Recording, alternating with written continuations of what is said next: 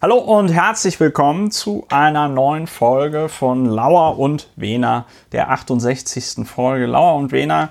Ähm, Podcast, was hatten wir beim letzten Mal gesagt, Ulrich? Des guten Geschmacks, ja. Die- Fitness im Geiste hatten wir gesagt. Ja, ne? Pille gegen das Pech beim Denken. Pille gegen das Pech beim Denken, aber akustisch. Zum Glück äh, kein Heilprodukt nach Heil, wie heißt das, Heilmittelverordnung? Nein, nee, das wäre Arzneimittelgesetz, AMG. Arzneimittelgesetz, ne? Genau. Aber im Zweifelsfall können wir auch, vielleicht werden Ulrich und ich auch einfach Heilpraktikerinnen.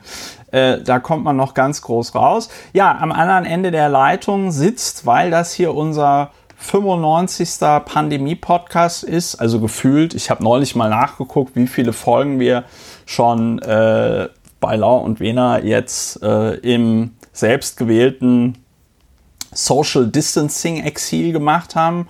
Und ähm, ich glaube, die letzte Folge, die wir richtig zusammen aufgenommen haben, war irgendwie die, die 40. oder, oder so.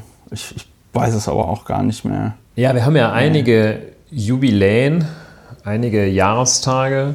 Das Kalenderblatt heißt es beim Deutschlandfunk, die mit heute vor, wahrscheinlich kann man sagen, heute vor 20 Wochen haben wir das letzte Mal physisch miteinander gepodcastet. Ja, Krass. krass. Ja. Ja, also die, ich glaube, die 50. Die 50. Folge war tatsächlich die erste Folge, wo wir, ja, nicht nur war so, sondern ja, die 50. Folge. Das heißt, wir sind jetzt schon seit 18 Folgen, sind wir getrennt voneinander. Seit, ich gucke nochmal nach, seit dem 20. März. Hart. Und jetzt haben wir 31. August. Seit fünf Monaten, Ulrich. Ja. Das ist schlimm. Das ist schlimm, ne? ja. Ja, Dauer und. Lena, ein äh, Podcast, wo sich zwei Männer über Dinge unterhalten. Es ist nicht ganz so lustig wie Podcasts, wo sich Leute dann darüber unterhalten, wie stark sie alkoholisiert waren, bevor sie ein Flugzeug äh, betreten haben. Aber wir geben uns ganz, ganz viel Mühe. Am anderen Ende der Leitung sitzt äh, mein Podcast-Partner Dr. Ulrich Wehner. Du bist Strafverteidiger in Berlin. Und wenn man haben wir ein aktuelles Beispiel. Wenn man, äh, ich, du hast ja die Regel, dass du Nazis nichts, nicht vertrittst, ne?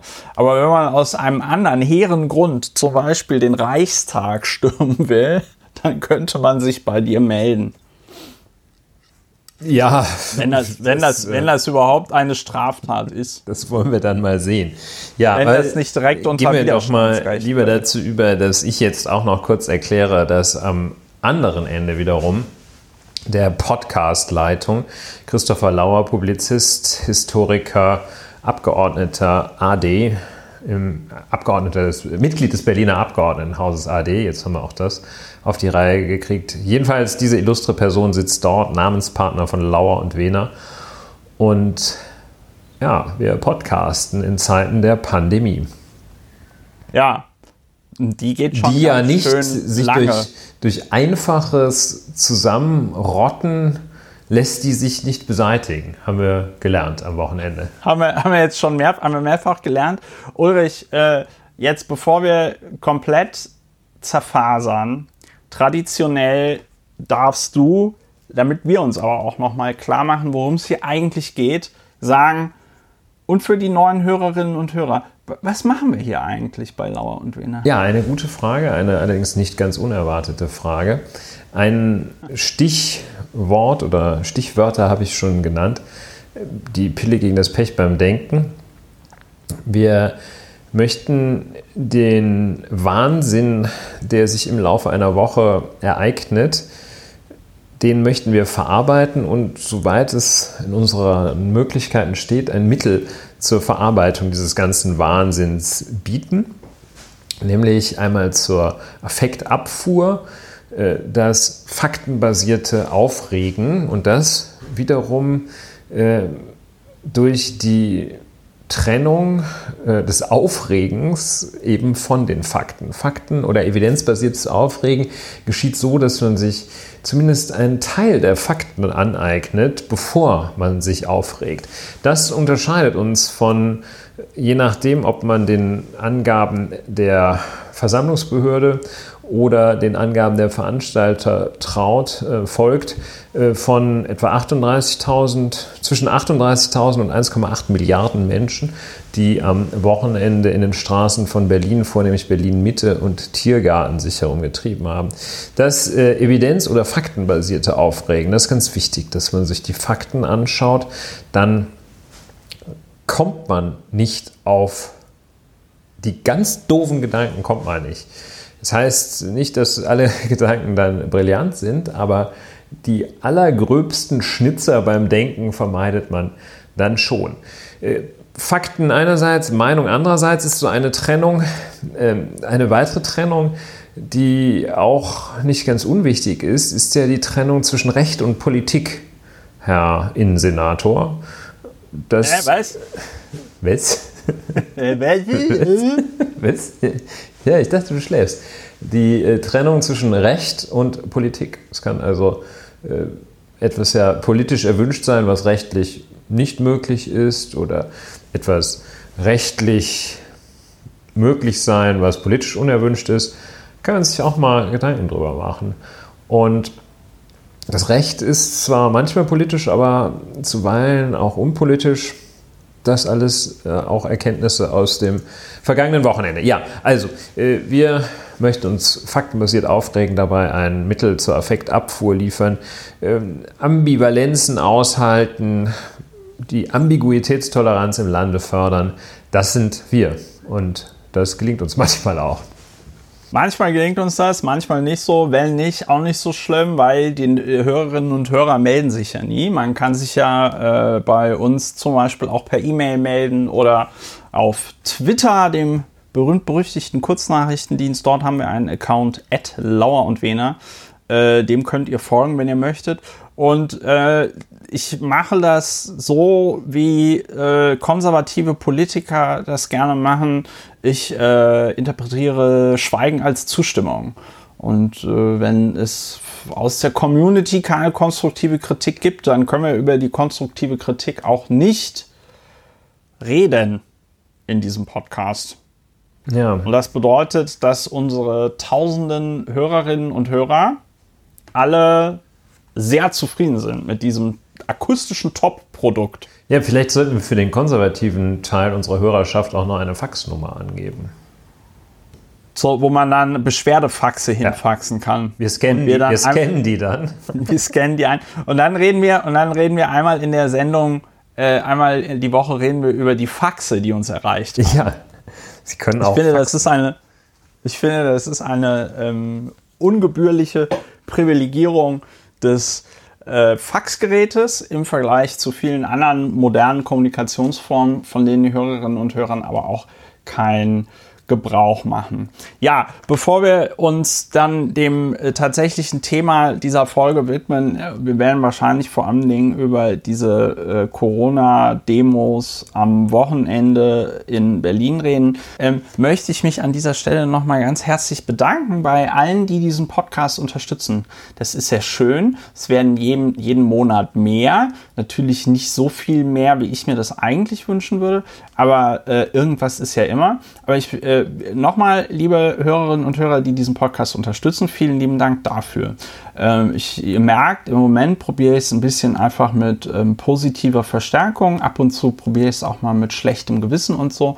Äh, wenn ihr diesen Podcast unterstützen wollt, äh, die Informationen stehen auf der Webseite. Man kann einen Dauerauftrag einrichten oder man kann auch was über PayPal rüberschieben für die ganz, ganz, ganz Faulen unter euch. PayPal ist auch eine Möglichkeit. Ja, und äh, was wir davon machen wollen, haben wir in der letzten Folge erklärt. Der von äh, 10.000 Renault Twizzys äh, gezogene Podcast-Panzer ist unser großer Traum, mit, wen, mit dem wir dann durch äh, Berlin Mitte fahren. Das geht aber nur, wenn ihr alle mitmacht. Ja. Ja. Ja fahren wir ja. auch nicht die Treppen zum Reichstag hoch.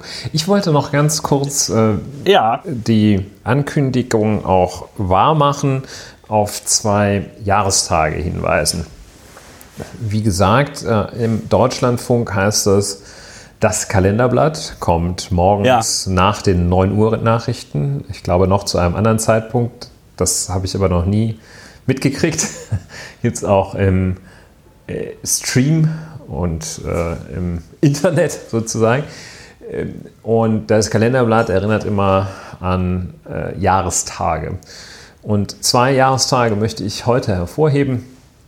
Vor 30 Jahren wurde von dem nahezu blutjungen Wolfgang Schäuble und dem wahrscheinlich aufgrund seiner Persönlichkeitsstruktur zu Recht vergessenen Dr. Günter Krause der Einigungsvertrag unterzeichnet. Er trat dann später erst in Kraft, aber am 31. August äh, äh, 1990 wurde dieser Vertrag unterzeichnet und seitdem geht es also einfach nur aufwärts hier in diesem Land, äh, wenn es nicht gerade abwärts geht. Und ähm, es war dann ein weiterer, ist ein weiterer Jahrestag. Vor fünf Jahren hat Frau Bundeskanzlerin Dr. Angela Merkel den viele Sätze gesagt und einer ist so ungewöhnlich für, es ist so ungewöhnlich für die deutsche Seele, dass er sich also ganz tief eingegraben hat. Ein Satz, den also wegen seiner also wegen seines enorm utopischen Gehaltes einfach alle mit größter Überraschung aufgenommen haben. Vor fünf Jahren, nämlich am 31. August 2015, sagte Frau Dr. Merkel doch tatsächlich, wir schaffen das. Im Zusammenhang damit, dass dieses Land ähm, auf ähm, 100 Einwohner kam, also rund einer hinzu, der äh, zu versorgen war und das sahen viele Leute als einen Moment, wo äh, dieser eine die 100 komplett islamisiert und wir dann äh, hier Scharia haben. Da sagten einige, das ist ja ganz furchtbar. Es bricht ja hier alles zusammen, haben wir gar kein Geld für, Lust noch weniger und außerdem sind das alles ganz üble Menschen, die äh, von außerhalb Deutschlands und Österreichs kommen. Äh, und dem hat Frau Dr. Merkel entgegengesetzt, dass man das doch wohl schaffen würde, äh, dass man da möglicherweise ein Fläschchen Wasser und eine Schale Reis für die Leute hat. Und sie hat ja jetzt das gar nicht so im Bewusstsein gesagt, dass dieser Satz, wir schaffen das, historisch werden würde. Er wird in dem Sinne historisch sein, dass am Ende ihrer Kanzlerschaft werden alle Wir schaffen das nochmal in Erinnerung rufen. Und äh, sie hat da eigentlich, wenn man den Kontext betrachtet, wir haben so vieles geschafft, wir schaffen das. Naja, ähm, schöner Satz, aber jetzt auch nicht gerade die Weltformel, die sie da rausgehauen hat. Aber man kann es das immer, wir, scha ja. wir schaffen das, ist eine, ich finde, gute Einstellung. Äh, deshalb möchte ich da auch nochmal dran erinnern, da kann man meines Erachtens äh, geteilter Meinung sein äh, über die Kanzlerschaft von Frau Merkel. Es gibt ja über das Merkel-Regime. ähm, und, äh, aber die Aussage, wir schaffen das, ist doch schon eine, die man sich mal schön zu Gemüte führen kann. Ja. Daran ja. wollte ich erinnern. Punkt. Also ich finde, ich finde, äh, das ist ja deswegen so bemerkenswert, weil äh, wir schaffen, dass ja eigentlich ein total harmloser Satz ist. Ne? Und ähm, der wird ja erst dadurch so krass, dass sich da irgendwie alle Neurechten und Rechten drüber aufgeregt haben. Was ich aber viel bemerkenswerter fand, war, dass ich äh, jetzt im Zuge dieses Wir schaffen das Jubiläums auch nochmal internationale Berichterstattung gesehen hatte, namentlich im äh, Guardian. Aber ich glaube auch in anderen, äh, äh, ich glaube auch die New York Times hatte auch drüber geschrieben. Also alle äh, haben über äh, wir schaffen das geredet. Ähm, äh, und alle schreiben halt, dass es ein großer Erfolg gewesen ist. Also dass quasi Merkels Spiel da aufgegangen ist. Und das fand ich halt sehr äh, bemerkenswert, wie da von draußen auch drüber berichtet wird. Also, dass von draußen halt gesagt wird, äh, damals äh, 2015 eine Million Geflüchtete aufzunehmen in Deutschland war genau die richtige Strategie. Also fand ich einfach wirklich sehr, sehr ähm, interessant, weil das hier natürlich irgendwie viel kontroverser diskutiert wird und weil hier das natürlich insbesondere durch die sogenannte AfD auch instrumentalisiert wird. Ja, ja. man muss hier sagen, dass wenn nicht alles, was wir sehen, hören, lesen, täuscht, hat sich der Satz in den folgenden fünf Jahren, nachdem er ausgesprochen worden war, hat er sich ja auch bewahrheitet. Ja. Also es ist ja, äh, wir, äh, ohne mir da jetzt äh, die, die Federn an den Hut stecken zu können, aber wir als Gesellschaft insgesamt haben das ja geschafft. Ähm, ja, klar. Ja, ja, ja, so. Ähm, das, äh, da ist ja jetzt nichts zusammengebrochen. Es gibt keine rechtsfreien Räume. Die Scharia ist in weiten Teilen des Bundesgebietes nicht auf Platz 1 der Rechts, Rechts, Rechtscharts. Und ja, wir haben es geschafft. Äh, Fortschritt heißt natürlich fortschreiten, nicht fortgeschritten sein. Das heißt, es muss immer weitergehen. Aber ah, ja, äh, der Satz war richtig. Hat sich als richtig erwiesen. Ja, dazu das. Äh, aber es gibt Leute, die äh, sind, äh, ja, die ziehen auch das in Zweifel. Und ja, das ist jetzt, wie du, wie du mit deinem feinen Sensorium spürst, ist das jetzt der Übergang zu dem Wochenende vom 29. bis 30. August anno 2020 ja, in Berlin. Die sogenannte Querdenker-Demo. Man weiß gar nicht genau, wie sie heißt. Viele nennen sie Corona-Demo.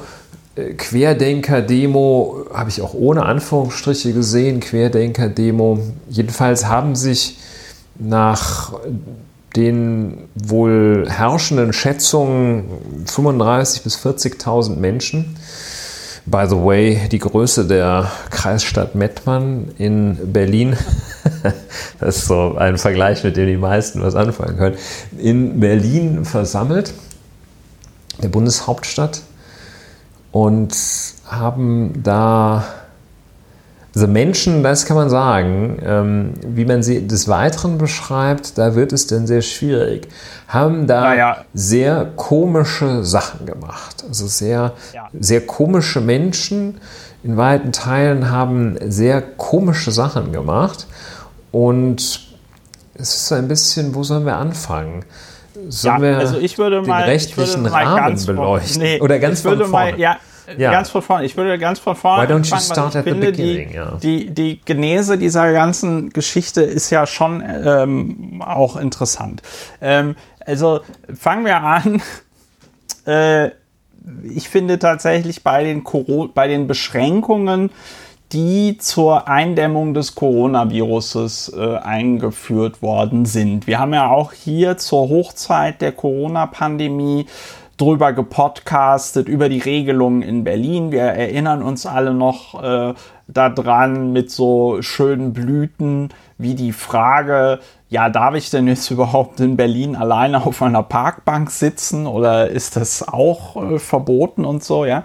Also, äh, wir erinnern uns, um die Bevölkerung vor einem potenziell tödlichen Virus zu schützen oder zumindest vor einem Virus zu schützen, der auch langfristige negative Auswirkungen auf die ja, Gesundheit hat. Äh, gab es also Beschränkungen im Alltag. Das ruft dann naturgemäß immer Leute auf den Plan, insbesondere in Zeiten des Internets und der sozialen Medien, die sagen, ja, also äh, das ist ja alles ganz schlimm, das geht so nicht. Ne? Ähm, da waren ja relativ schnell auch so aus der, weiß ich nicht, Esoterik-Szene Leute da, die dann meinten, das sei ja alles nur ausgedacht mit dem Corona. Corona sei ja nur so schlimm wie eine normale Grippe. Klammer auf, die normale Grippe ist ja schon schlimm genug. Da sterben ja auch jedes Jahr äh, Zehntausende von Menschen dran. Ähm, ja, und dann haben sich vereinzelt in Deutschland so Demos gebildet. In Berlin gab es auch diese sogenannten Hygienedemos. Äh, ganz vorne mit dabei, ein veganer Koch, den wir bisher in diesem Podcast glücklicherweise noch nie erwähnt haben. Aber der äh, in seinem Telegram-Kanal vor allem Dingen dadurch auffällt, dass er krude Verschwörungsideologien verbreitet und äh, Morddrohungen, äh, Todesdrohungen gegen zum Beispiel Politiker wie Volker Beck von Bündnis 90 Die Grünen ausspricht. Ja, und in Stuttgart gibt es dann so eine Demo, die wohl von diesen Demos äh, sehr erfolgreich ist also jetzt so im Vergleich so von der Größe her und so. Und das ist diese Querdenken 711 Demo. Und äh, warum dieses 711, das konnten wir, bevor wir angefangen haben zu Podcasten, Redaktion klären mit, können. Miteinander klären mit Ulrichs umfassendem Wissen um die äh, deutschen Vorwahlen. Äh, 0711 äh, ist nämlich die Vorwahl von Stuttgart, wo das also stattfindet. Und ähm, dann gibt es so andere Gruppen, also es gibt wohl auch dann so eine Querdenken Erfurt Gruppe und die hat dann halt die Vorwahl von Erfurt da als Zahl und so. Ja, und ähm, diese Leute konnten sich zum Beispiel über so Plattformen wie Facebook, aber auch irgendwelche Chatgruppen dann gut vernetzen und dann riefen die ja zur ersten großen Demo in Berlin auf am 1.8. Ja, das war diese Demo, wo nach äh, Angaben der Polizei, ja, genau. nach Angaben der Polizei waren da ungefähr 20.000 Demonstranten und nach Angaben der Teilnehmer und Angaben der Veranstalter sollen 1,3 Millionen Menschen dort gewesen sein. Also, ja, also wenn ich das ähm, kurz einschieben darf, äh, es war mindestens so viele wie bei der Inauguration von Präsident Trump und das waren über zwei das Millionen. War, das waren wahrscheinlich mehrere Milliarden Menschen. Nein, aber ähm, das Schlimme ist ja, und das zeigt ja dann auch diese ähm, also die Mühe, mit der dann auch insbesondere öffentlich-rechtliche Sendeanstalten versucht haben, nochmal genau zu erklären, warum es nur äh, 20.000 Leute gewesen sein können. Ja? Ähm, es gibt, gibt so einen Spruch, ich weiß gar nicht, ich muss den jetzt so grob übersetzen, weil ich die Vorlage gerade nicht habe, die ist Englisch, aber sinngemäß ist es halt so, also die, die, die, die Energie, die du reinstecken musst, um kompletten Bullshit zu widerlegen, ist halt einfach mal überproportional und exorbitant größer als die Energie, die du brauchst, um diesen Bullshit in die Welt zu setzen und zu verbreiten. Ja, ähm, das äh, ist ein ja, das ist kein neues Problem, aber das ist natürlich etwas, was einem, wenn man mit, äh, sag ich mal, so Esoterikern und Verschwörungsideologen zu tun hat, äh, ist es natürlich sehr, sehr schwierig. Ja, wodurch zeichnete sich dann diese Demo am 1.8. aus? Ja, also Abstandsregeln wurden nicht eingehalten, ähm, es wurde, wurden keine Masken getragen ähm, und äh, ja, also es war halt irgendwie klar, dass diese Leute auch gegenüber Leuten, die dann zum Beispiel Maske trugen, sehr aggressiv aufgetreten sind und so. Ja, also ähm, das war jetzt nicht irgendwie Love Parade, sondern aggressive, aufgeheizte Stimmung bei diesen Leuten. Und äh, ja, diese Corona-Demonstranten, wie immer man das auch nennen möchte, äh, die haben dann halt weiter mobilisiert und zwar für diese Demo, die jetzt am Wochenende stattfand, also am Samstag, den 29. Und äh, an Betracht der Dinge, die passiert sind, als die erste Corona-Demo hier in Berlin stattfand, hat sich dann der Innensenat dazu entschieden, die Demonstration zu verbieten, insbesondere weil sich abzeichnete, dass ungefähr die ganze rechtsextreme Szene Deutschlands ähm, auch an dieser Demonstration teilnehmen. Ganz kurz äh, ja, ergänzen aber darf, sehr gerne. Also sich, es zeichnete sich außerhalb des äh, Bundesamtes für Verfassungsschutz ab. Innerhalb des Bundesamtes für Verfassungsschutz hatte man diese Erkenntnis nicht. Das wollte ich nur Ja, ergänzen. nein, nein, nein. Also ich meine, klar, es wurde zwar die ganze Zeit online mobilisiert, es gab so Hashtags wie Sturm auf Berlin, was ähm, ja äh, eine, sag ich mal, Anlehnung ist an das, was die Nazis in den 20er Jahren versucht haben mit ihrem Marsch auf Berlin, der wiederum eine Anlehnung an das war, was Benito Mussolini mit seinen Faschisten in Italien in den 20er Jahren veranstaltet hat, nämlich den sogenannten Marsch auf Rom. Der dann, da kann ich jetzt leider nicht zu sehr ausführen, aber ich habe auch mal was im Studium über Mussolini gemacht. Das war gar kein richtiger Marsch, aber ist auch egal. Jedenfalls zum Sturm auf Berlin riefen die auf. Und ähm, ja, dann hat sich also äh, der Innensenat gesagt, also vor dem Hintergrund, dass da jetzt irgendwie die gesamte rechtsextreme Szene Deutschlands am Wochenende aufläuft äh, äh, und vor dem Hintergrund, dass die ähm, alleine schon von der Zielsetzung ihrer Demonstration her sich nicht an diese Hygieneregeln, also Abstandsregeln, Maskenregeln und so weiter halten werden, ja, ähm, vor dem Hintergrund verbieten wir den ganzen Bums. Ne? So.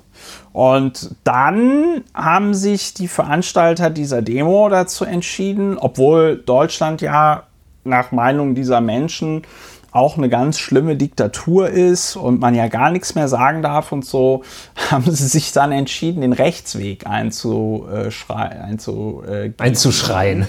Ein, einzuschreien, ja, ja. Einzu, wie sagt man denn? Schlagen. Einzu, einzuschlagen, Entschuldigung. Also sie haben sich dazu entschieden, den Rechtsweg einzuschlagen. Ähm, äh, und sind dann vor das Verwaltungsgericht Berlin gegangen und siehe da, das Verwaltungsgericht Berlin sagte am Freitag, also am äh, 28. sagte das Verwaltungsgericht, ja, also ihr dürft doch demonstrieren. Ähm, auch eine interessante Entscheidung. Verwaltungsgericht sagte dann, sehr nah an der Lebensrealität dessen, was die Innenverwaltung geschildert hat. Äh, ja, nee, also es gibt ja ein milderes Mittel, als direkt diese Demo zu verbieten. Äh, man kann ja darauf pochen, dass die äh, ganzen Regeln, was Abstand angeht und was Masken angeht, dass die eingehalten werden. Ja, und das sei ja nicht erkennt, erkennbar, dass der Senat bzw. die Versammlungsbehörde dass die irgendwie versucht hätten, da in dieser Form auf die äh, Veranstalter einzuwirken und deswegen ist das dann quasi unter Auflagen gestattet am Wochenende. So. Und dann hat der Senat dagegen, also der Innensenat hat dagegen Beschwerde eingelegt und am Morgen des äh, äh, 29. hat dann auch das Oberverwaltungsgericht Berlin-Brandenburg entschieden, das, was das Verwaltungsgericht Berlin da entschieden hat, das war ganz, ganz toll. Und diese Demo darf stattfinden. Oder diese Demos, weil es gab äh, verschiedene, es gab verschiedene Veranstaltungen. Es gab eine Veranstaltung vor dem Reichstag, auf die wir gleich wahrscheinlich noch zu sprechen kommen werden. Es gab eine äh, Veranstaltung vor der russischen Botschaft wo Leute, die die Reichsflagge, also schwarz, weiß, rot geschwenkt haben, äh, die wollten ein die Reichsflagge schwarz-weiß-rot, um das nicht, äh, da nicht etwas Falsches aufkommen zu lassen, die wurde äh, nach allgemeiner Beobachtung, einschließlich meiner Beobachtung, äh, überall geschwenkt. Ja, ja, ja, ja, die wurde, ja, ja, also äh, da werden wir auch die noch war sozusagen pandemisch. Also, ja, also ähm, es ist es ist nicht ähm, es ist nicht so es ist da kommen wir noch drauf, aber es wird ja viel darüber geredet, ja, man kann ja nicht sagen, dass das alles Nazis sind und so, ne? Na, erstmal Wie gesagt, ne? eine, also das, eine Beobachtung, eine Beobachtung jedenfalls, eine Beobachtung jedenfalls, die Reichsflagge äh, wurde überall geschwenkt und äh, wie dann auch richtig darauf hingewiesen worden ist, war die schwarz-weiß-rote Flagge nicht nur die Flagge des Deutschen Kaiserreiches von 1892 bis 1919. Nein, sie war auch die Flagge des Dritten Reiches von 1933 bis 1935 zusätzlich zur Hakenkreuzflagge. Ja. Und äh, das ergänzt, äh, das äh, Dritte Reich hat ja entgegen den Annahmen, zu denen man gelangen kann, wenn man die äh, Filme aus der damaligen Zeit sieht, das war ja nicht alles schwarz-weiß damals. Und äh, die Farben schwarz, weiß, rot finden sich auch in der Reichsflagge, die dann, äh, ich glaube, der Fahnenerlass war es, die offizielle und einzige Reichsflagge wurde. Die Hakenkreuzflagge, das ist ja auch schwarz-weiß-rot gehalten von den ja. Chefdesignern dort.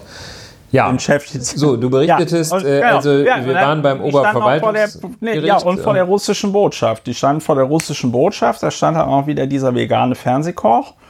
Und die wollten dann, die riefen Putin, Putin, ja, und die wollten dann, dass Russland jetzt mal endlich einen Friedensvertrag mit Deutschland aushandelt. Und das ist dann schon ein guter Hinweis darauf, neben den Esoterikern und Rechtsextremisten und den Anhängern von Verschwörungsideologien haben wir auch sogenannte Reichsbürger dort, also Leute, die aus welchen Gründen auch immer der Meinung sind, es gibt gar keine Bundesrepublik Deutschland und die äh, eine sehr populäre Auffassung bei den sogenannten Reichsbürgern ist ja, dass die Bundesrepublik Deutschland eine GmbH ist und dass wir quasi noch immer im Krieg sind mit allen, mit denen wir im Zweiten Weltkrieg im Krieg waren, weil es ja noch immer keinen richtigen Friedensvertrag gibt. ja. ja. Das sind die, das sind die, aber, aber die, ich finde, das kann man an der Stelle noch ergänzen, wenn wir jetzt gerade noch so bei den Teilnehmern sind. Ganz weit verbreitet schien auch zu sein die Gruppe derer, die äh, dieser Verschwörungsideologie QAnon anhängt, ja. Und diese QAnon-Leute, die sind wirklich äh, äh, das ist wirklich richtig abgefahren. Das muss man einfach so sagen, auch wenn wir hier noch im Faktenteil sind. Also diese QAnon-Leute, das fing an im Jahre, ich glaube 2017 mit einem Post auf dem Messageboard 4chan, wo also ein äh, wo also eine Person, die dort gepostet hat, behauptet hat, sie wäre Mitarbeiter von Donald Trump oder Mitarbeiter im Weißen Haus. Und Donald Trump würde einen Schattenkrieg führen gegen die bösen globalen Eliten. Ist natürlich eine Chiffre wieder für äh, die Juden. Äh, und die sind alle sehr verkommen, weil die würden, die bräuchten irgendwie Kinderblut, ähm, um sich zu verjüngen oder so. Also ich denke mir das jetzt nicht aus. Die ja, ja, das, das ist wichtig zu sagen. Wirklich. Ja, ähm, und die und die und die und die äh, ich weiß nicht, ob die sich dann da tatsächlich von ernähren oder ob die sich das spritzen. Äh, es geht da anscheinend um eine um einen Stoff, den es natürlich auch nicht gibt, aber der Adrenochrom heißt und damit die, äh, damit diese bösen Schattenmachenschaften, damit die besonders viel Adrenochrom aus den Kindern rausbekommen, äh, müssen die wohl auch noch irgendwie misshandelt und gefoltert werden und so. Und äh, Donald Trump kämpft da halt dagegen, kann das aber nicht so offen sagen, weil die sind alle sehr mächtig. Ja, deshalb sind die Äußerungen auch äh, nach eigenen Angaben der QAnon-Anhänger kryptisch und vage, weil sie sich durch zu konkret, die könnten, die könnten das sehr, sehr konkret sagen, aber durch ja, zu konkrete ja, Angaben würden sie sich exponieren und selbst in Gefahr bringen. Hm? Deshalb ja, und andeuten. deswegen muss es anonym sein. Deswegen muss Sie wissen schon. Also jedenfalls ja, diese Gruppe ähm, der QAnon-Anhänger war auch weit verbreitet. War auch äh, ganz gut im Sinne von schlecht, aber ganz, äh, ja, ganz flächendeckend dabei. Hm? so. Ja, des Weiteren, ja. Ich, ich, habe mir das ja auch kurz angeschaut. Äh, ich mich so, ähm, so gehalten, dass ich nach Möglichkeit nicht gezählt wurde als Teilnehmer, äh, habe zu dem eine, eine satanischen Mund-Nasenschutz getragen und ähm, habe zum ersten Mal in meinem Leben äh, ein Pärchen, nicht zum ersten Mal in meinem Leben ein Pärchen, aber ich habe zum ersten Mal Menschen gesehen, die in der Tat so einen äh, aus Alufolie gebildeten Kopfschmuck, äh, Aluhut trugen. Und zwar ja. so, wie man das, äh, ich das bislang nur in Karikaturen gesehen hatte wo man sich dann, also so um das obere Drittel des Kopfes, das wird dann bedeckt wie von einer Basecap ohne Schirm und dann so ein, so ein Zapfen daraus geformt, der in der Mitte des Kopfes ähm, dann nach oben zeigt. Habe ich gesehen, fand ich, ist hätte nicht gedacht, dass es das gibt, ne? aber gibt's. Absolut, absolut abgefahren. Absolut abgefahren. Dann ähm, ähm, auch viel so im Karneval, zumal im rheinischen Karneval kennt man das. Äh, das sind dann so die Vereine, äh, die, die Gruppen, die im Zug mitmarschieren äh, aus den einzelnen Stadtteilen, äh, von den einzelnen, ähm, von den einzelnen Karnevalsvereinen und gegebenenfalls auch äh, aus verschiedenen Regionen äh, des Karnevalsgebietes. Äh, da waren auch so lokale Gruppen zu sehen. Also, von diesem Querdenken, ne? Ja, ähm, von dem Querdenken, aber auch ohne direkten Bezug zu Querdenken. Ich habe eine, eine Gruppe aus Bielefeld gesehen, ähm, Düsseldorf und ich will jetzt nicht sagen, dass die alle aus Nordrhein-Westfalen kamen, aber ich stelle gerade fest, dass dieses Karnevalistische wahrscheinlich vor allem in Nordrhein-Westfalen geprägt wurde. Und zum Teil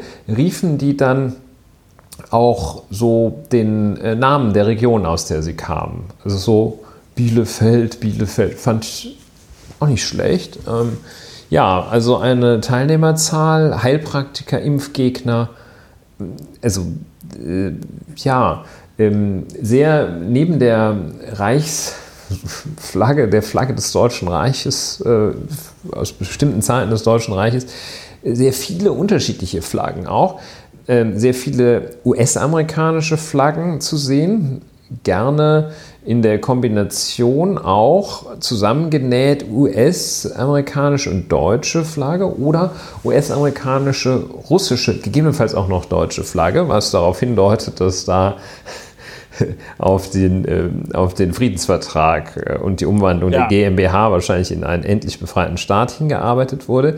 Sehr viele überdurchschnittlich, überdurchschnittlich gegenüber null äh, norwegische Flaggen, ähm, wahrscheinlich wegen äh, vermuteter ich nenne das in bewusster Distanz so völkischer Ähnlichkeit, so erkläre ich mir das. Sehr viele schwedische Flaggen, die wahrscheinlich ihre Sympathie mit dem schwedischen Anführungsstriche Erfolgsmodell Ausführungsstriche signalisieren ja. wollten. Also dort, wo es ja sehr, äh, sehr wenig Beschränkungen gibt, dafür fünfmal so viele Todesfälle pro 100.000 Einwohner. Das hat man zum Ausdruck gebracht. Also sehr, sehr interessante sehr interessante im Sinne von abwegige Flaggen. Ja, ja und also vielleicht dann so zum Verlauf dieser, dieser Demonstration war es äh, so, dass äh, wer konnte es ahnen, man sich natürlich nicht an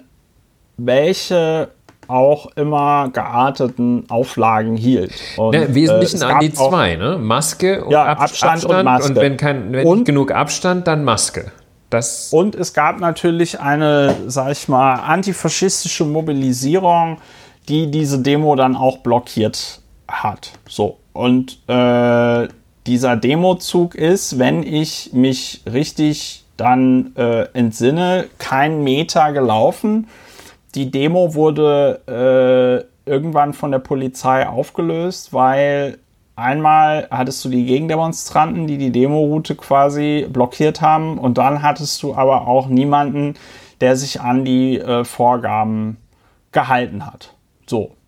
Und äh, dann gab es halt, wie gesagt, äh, äh, noch diese Veranstaltung da am Brandenburger Tor oder in der Nähe des Brandenburger Tors vor der russischen Botschaft. Äh, dort hat man dann ähm, diesen veganen Fernsehkoch festgenommen. Das scheint aber mittlerweile auch so ein bisschen zur Folklore. Äh, ich will das nicht verharmlosen. Ich halte diesen Typen für sehr äh, gefährlich und was der da macht, ist sehr gefährlich. Äh, und damit muss, und da muss man, finde ich, auch dagegen vorgehen, wie es gerade so möglich ist. Aber dass der da festgenommen wird, das passiert glaube ich, mittlerweile auf jeder Veranstaltung, ähm, auf der der da spricht. Das scheint mir so eine auch Art der Inszenierung zu sein, weil ich glaube, es ist relativ schwierig, auf so einer Veranstaltung festgenommen zu werden, wenn man jetzt nicht jemandem ohne, ohne, einer, ohne physische Gewalt auszuüben. Ja. ja, ohne physische Gewalt auszuüben, ist es irgendwie, ist es echt ist es schon auch eine Leistung.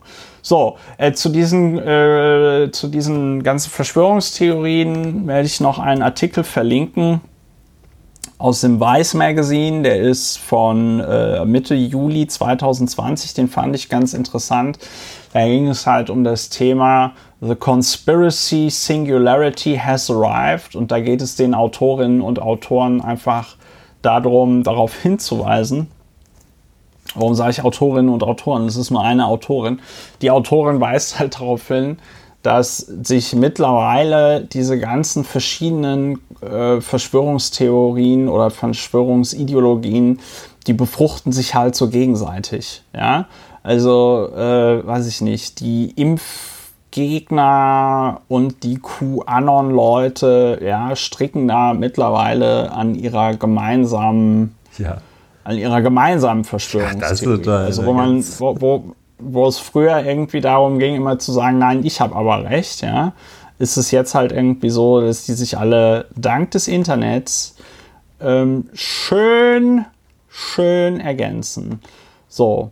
Und ähm, ja, ich denke dann mal das, worüber jeder spricht, beziehungsweise auch das negative, das negative Highlight. Also äh, gibt es aber auch eine Wortneuschöpfung nach der anderen, beziehungsweise das negative Highlight könnte so ein bisschen Fußballdeutsch sein. Ja, das habe ich schon ähm, häufiger gehört, das negative Highlight, aber es ist natürlich in der Tat ein der, der hohe Tiefpunkt, ja. Der, der ist der hohe Tiefpunkt dieser Sendung. Jedenfalls, ähm, es gab einen sogenannten Sturm auf den Reichstag. Äh, mehrere hundert Leute haben sich also dazu entschieden, eine Absperrung zu überwinden und wollten äh, dem Anschein nach auch in den Bundestag eindringen, was dann wiederum von zwei äh, äh, Polizisten drei, einer. Drei. Nee, nee, nee, ja, Moment, lass mich mal. Lass mich mal, standen drei lass mich davor, mal ausreden. Es äh, waren drei davor. Ja. Zwei waren von einer Berliner Einsatzhundertschaft. Oder ich weiß gar nicht, ob sie von einer Berliner waren oder ich, hier sind Fotos von einer baden-württembergischen. Es waren jedenfalls zwei Polizisten einer Hundertschaft, also so mit Helm und so ein bisschen gepolsterte Montur, ja, Kontaktsport. Und dann war da ein dritter Polizist und ich glaube, dieser dritte Polizist, weil der aus dem Gebäude rauskam, war wahrscheinlich der Polizist, der da äh, Wache hält, weil der Bundestag hat ja eine eigene Bundestagspolizei. Ja, also die haben quasi ihren eigenen Abschnitt auf äh, im, im Deutschen Bundestag drinnen. Ja. So, und diese drei Polizisten haben dann sehr beherzt, auch unter dem Einsatz von Pfefferspray und ihren Tonfas, das sind diese Schlagstöcke, haben sie dann die Leute dort zurückgedrängt, unter ihnen halt sehr viele Leute, die eine Reichsflagge geschwenkt haben, unter ihnen auch zum Beispiel ein Vorstandsmitglied der sogenannten junge, der jungen Alternative in Brandenburg. Ja, also ganz vorne mit dabei. Und ähm, es gibt da im Internet diverse Videos, aber es ist schon wirklich sehr beeindruckend, wie diese äh, drei Polizisten dann da Crowd Control machen, insbesondere die beiden äh, Polizisten, die der Einsatzhundertschaft, weil die also ihren Schlagstock nehmen und dann immer so wirklich so schwingen, ja, und damit dann halt die, äh, es, es sieht auch so ein bisschen, es hat auch irgendwie so ein bisschen was von Slapstick, so weiß ich nicht, Deutsche versuchen jetzt Kung Fu, ja. aber ähm, das war schon eine sehr, das war schon eine sehr angespannte, sehr unschöne und es sehr ist sehr, sehr unschön. Situation. Also diese, ja. diese Momentaufnahmen, das ist jetzt noch keine Meinung, sondern äh, einfach Schilderung, so, so dieses, dieses Gefühls, das da aufkommt.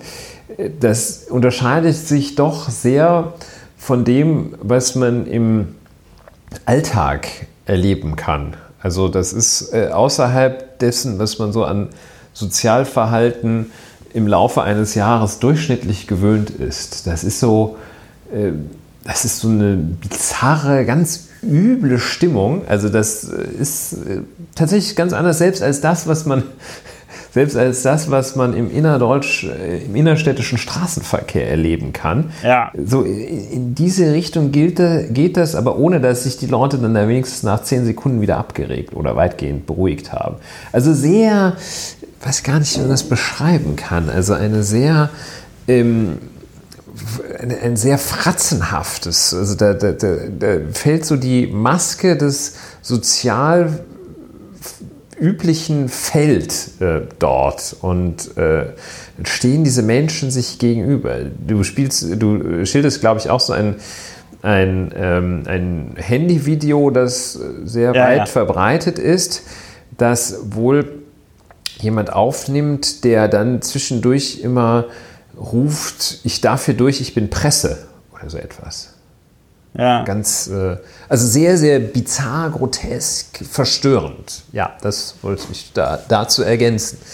Ohne deinen, ja. deinen Erzählfluss. Nö, all, all, alles gut, alles gut. Also, aus dem Flussbett äh, äh, zu. Aus, ausgelöst, ausgelöst wurde das Ganze von, und das klingt jetzt auch wie so ein schlechter Witz, aber ausgelöst wurde das Ganze durch eine, eine Heilpraktikerin, nämlich Tamara K. Tamara K. aus der Eifel.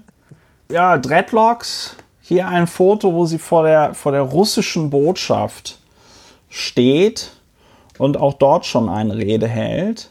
Ja, und Tamara K. aus der Eifel, die dort also Heilpraktikerin ist, sie kenne sich mit Massagen aus, Psycho- und Metalltherapie, aber auch was der ja, Behandlung. Was ja sehr verwandt auch, ist, die auch, auch in der Behandlung, äh, Behandlung mit Bachblüten sowie Krebstherapie sei sie erfahren. Nach eigenen Angaben ist sie ein Mitglied vom Verband unabhängiger Heilpraktiker. Ja, und ähm, also die Tamara, die ist schon länger mit dabei, hat sich auch mal, äh, soll auch mal bei den sogenannten Aachener Gelbwesten aktiv gewesen sein. Ja. Ähm, und sie stand da also vor dem Reichstag auf einer kleinen Bühne und hat eine und hat die folgende Rede gehalten oder die folgende, sag ich mal, Aufforderung an die Menge. Wir schreiben heute hier in Berlin Weltgeschichte. Guckt euch um, die Polizei hat die Helme abgesetzt. Vor diesem Gebäude, also dem Reichstag, und Trump ist in Berlin. Also das muss man jetzt dazu ergänzen. Die gute Tamara K. hat also äh, ihren Zuhörerinnen dort mitgeteilt, dass der Präsident Donald Trump in Berlin gelandet sei, um wahrscheinlich dann ich weiß gar nicht, um was zu tun. Ja, aber gut, halt das um kann man auch nicht, das kann man nicht so schnell. So, das, man, so, das, das, darf sie wahrscheinlich nicht sagen. Das darf sie nicht sagen und sich da nicht zu exponieren. So, und auf jeden Fall, die ganze Botschaft ist hermetisch abgeriegelt. Wir haben fast gewonnen. Wir brauchen Masse. Wir müssen jetzt beweisen, dass wir alle hier sind. Wir gehen darauf und holen uns heute, hier und jetzt, unser Hausrecht. Wir werden nee, Haus gleich zurück, diese. Oder? Nein, nein, nein, Ja. nein. Ich, Ich habe hier ein Zitat, holen uns unser Haus zurück. Aber Ja, ähm, dann gibt es da wohl anscheinend- Ja, sorry. Ap Apokryphe, Apokryphe unter Übersetzung Haus zurück oder Hausrecht. Wir werden gleich diese komischen kleinen Dinger brav niederlegen und gehen da hoch und setzen uns friedlich auf die Treppe und zeigen Präsident Trump, dass wir den Weltfrieden wollen und dass wir die Schnauze gestrichen voll haben. Wir haben gewonnen. So.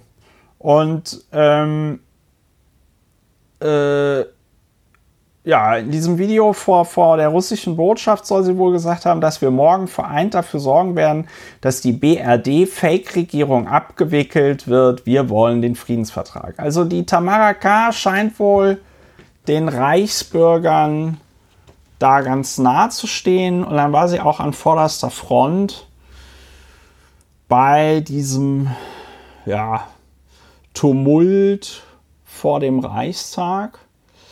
Ja, das ist da gestern alles Ja, passiert. gegenüber Dann dem Tagesspiegel Ja. hat äh, Tamara K. auch noch offengelegt, ihre Quelle, woher sie wusste, dass der US-Präsident Trump äh, ihrer Meinung nach äh, in, der, in Berlin sei. Ähm, unsere Informanten haben uns eindeutige Beweise geliefert.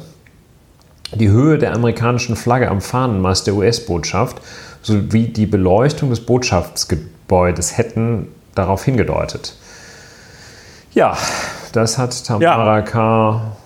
dem Tagesspiegel gesagt. Ja, man kennt das ja, wenn der, wenn der Präsident in der amerikanischen Botschaft ist, dann wird die Festbeleuchtung angemacht. Ja, und die Flagge auf Trump äh, ausgerichtet. Auf Trump.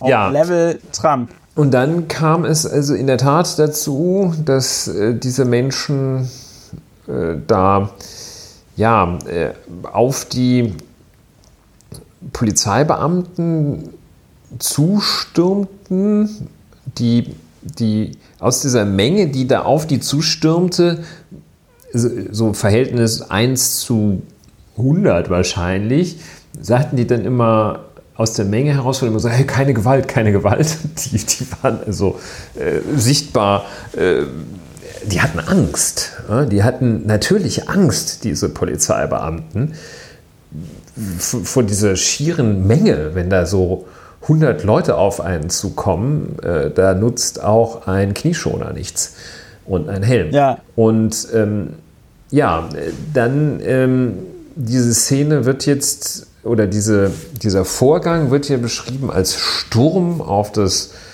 Reichstagsgebäude, Sturm auf den Bundestag. Die Stimmen dazu von den höchsten, höchsten Repräsentanten unseres Staates, äh, dem Bundespräsidenten und dem Bundestagspräsidenten, die äh, ja, waren jetzt diesem Akt, dass ich weiß gar nicht, wie man es beschreiben kann, aber äh, also dass, dass äh, Menschen da hingehen und dieses Parlament zu erstürmen versuchen, äh, da äußerte man sich extrem äh, schockiert und zwischen schockiert und angewidert waren die Kommentierungen dazu aus der ganz hohen Politik. Ja, Äh, in meinen Augen, das ist vielleicht schon ein Vorgriff auf die Bewertung, in meinen Augen aber auch vollkommen zu Recht. Das würde man wohl unter den Begriff Bewertung fassen, ja. Ähm, Ja, vielleicht noch ähm, so ein, ein kleines bisschen rechts, äh, rechtliche Erwägung, Ja. Rechtskunde dazu, die Vorgeschichte der Versammlung, das Verbot und dann doch die Gestattung, die Aufhebung des Verbotes, dass man sich das einmal ganz guter, das war, also es ist ein ganz äh, schulmäßiger Vorgang, der da abgelaufen ist. Äh, Den können wir dann auch gleich nochmal bewerten.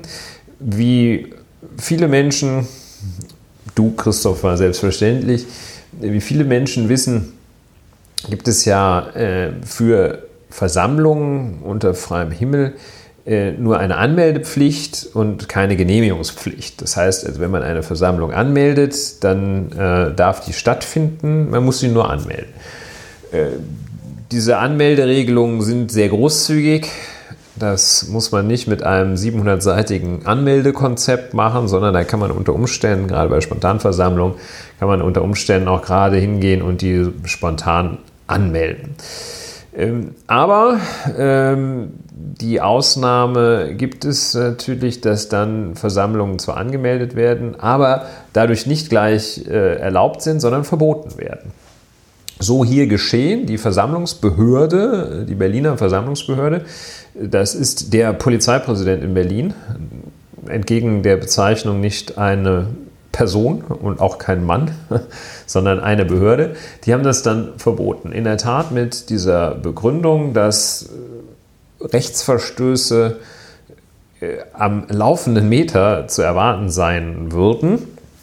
Und das sind Verstöße gegen die öffentliche Sicherheit und Ordnung, äh, gegen die öffentliche Ordnung und Sicherheit.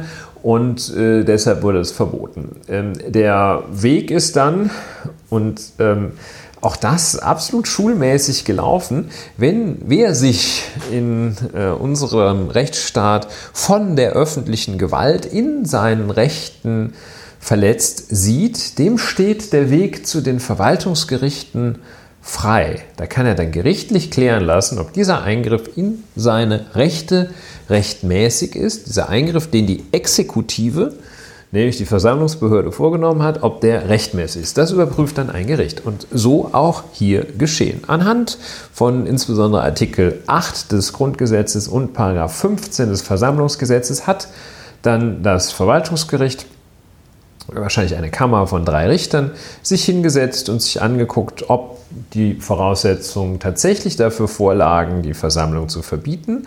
Und ähm, sie nicht nur zu verbieten, sondern zu sagen, das Verbot gilt auch sofort. Also äh, üblicherweise haben, wenn man sich gegen solche Maßnahmen wehrt, hat das aufschiebende Wirkung, dann äh, wird erstmal nicht in die Rechte eingegriffen, das ist hier aber nicht so, da wird dann gesagt, okay, dieses Verbot, das gilt sofort und äh, äh, da, äh, ja, das gilt jetzt sofort und unverzüglich.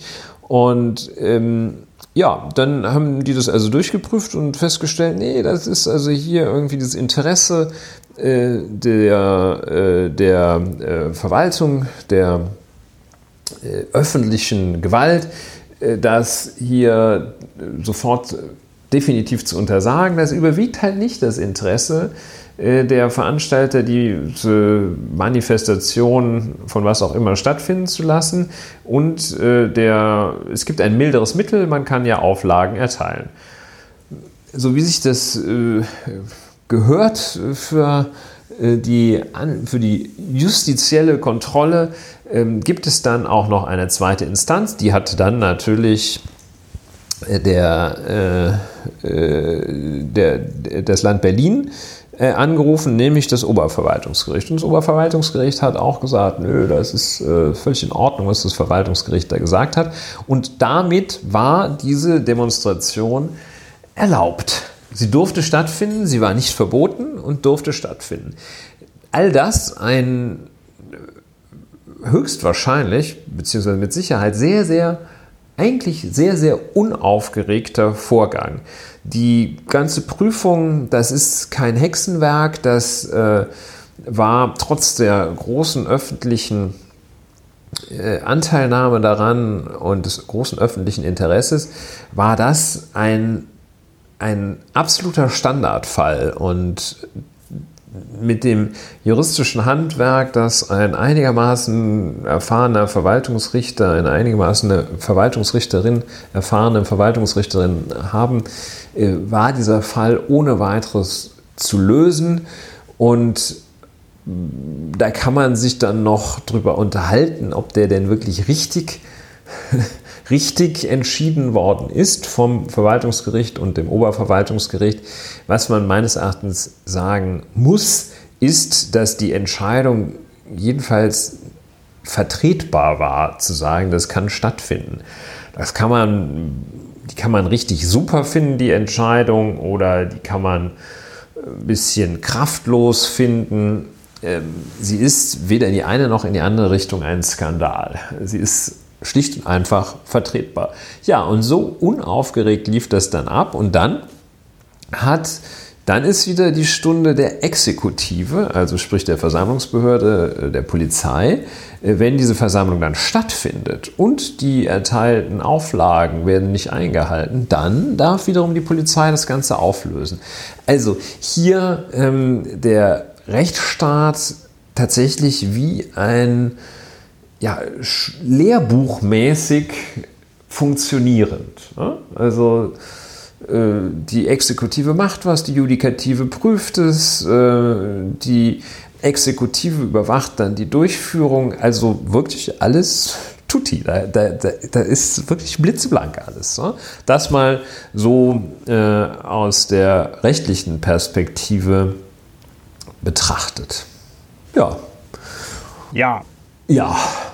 Und da gibt es im Übrigen auch, es gibt so Tendenzen, äh, das äh, gab es mal das Bundesverfassung, gibt, gab, gibt es das Bundesverfassungsgericht, das ähm, gerade äh, eine Auslegungsmethode für bestimmte Meinungsäußerungen ähm, jetzt über die Volks jenseits oder unterhalb des Volksverhetzungslevels ähm, unterhalb etwa von Leugnung oder Verharmlosung des Holocausts, also unterhalb dessen eine Auslegungsmethode zu wählen, die ganz besonders stark die Erfahrungen mit und Lehren aus dem Nationalsozialismus in Deutschland einbezieht. So diese Auslegungsmethode könnte und würde dazu führen, dass man ähm, gerade bei drohender Gefahr, dass also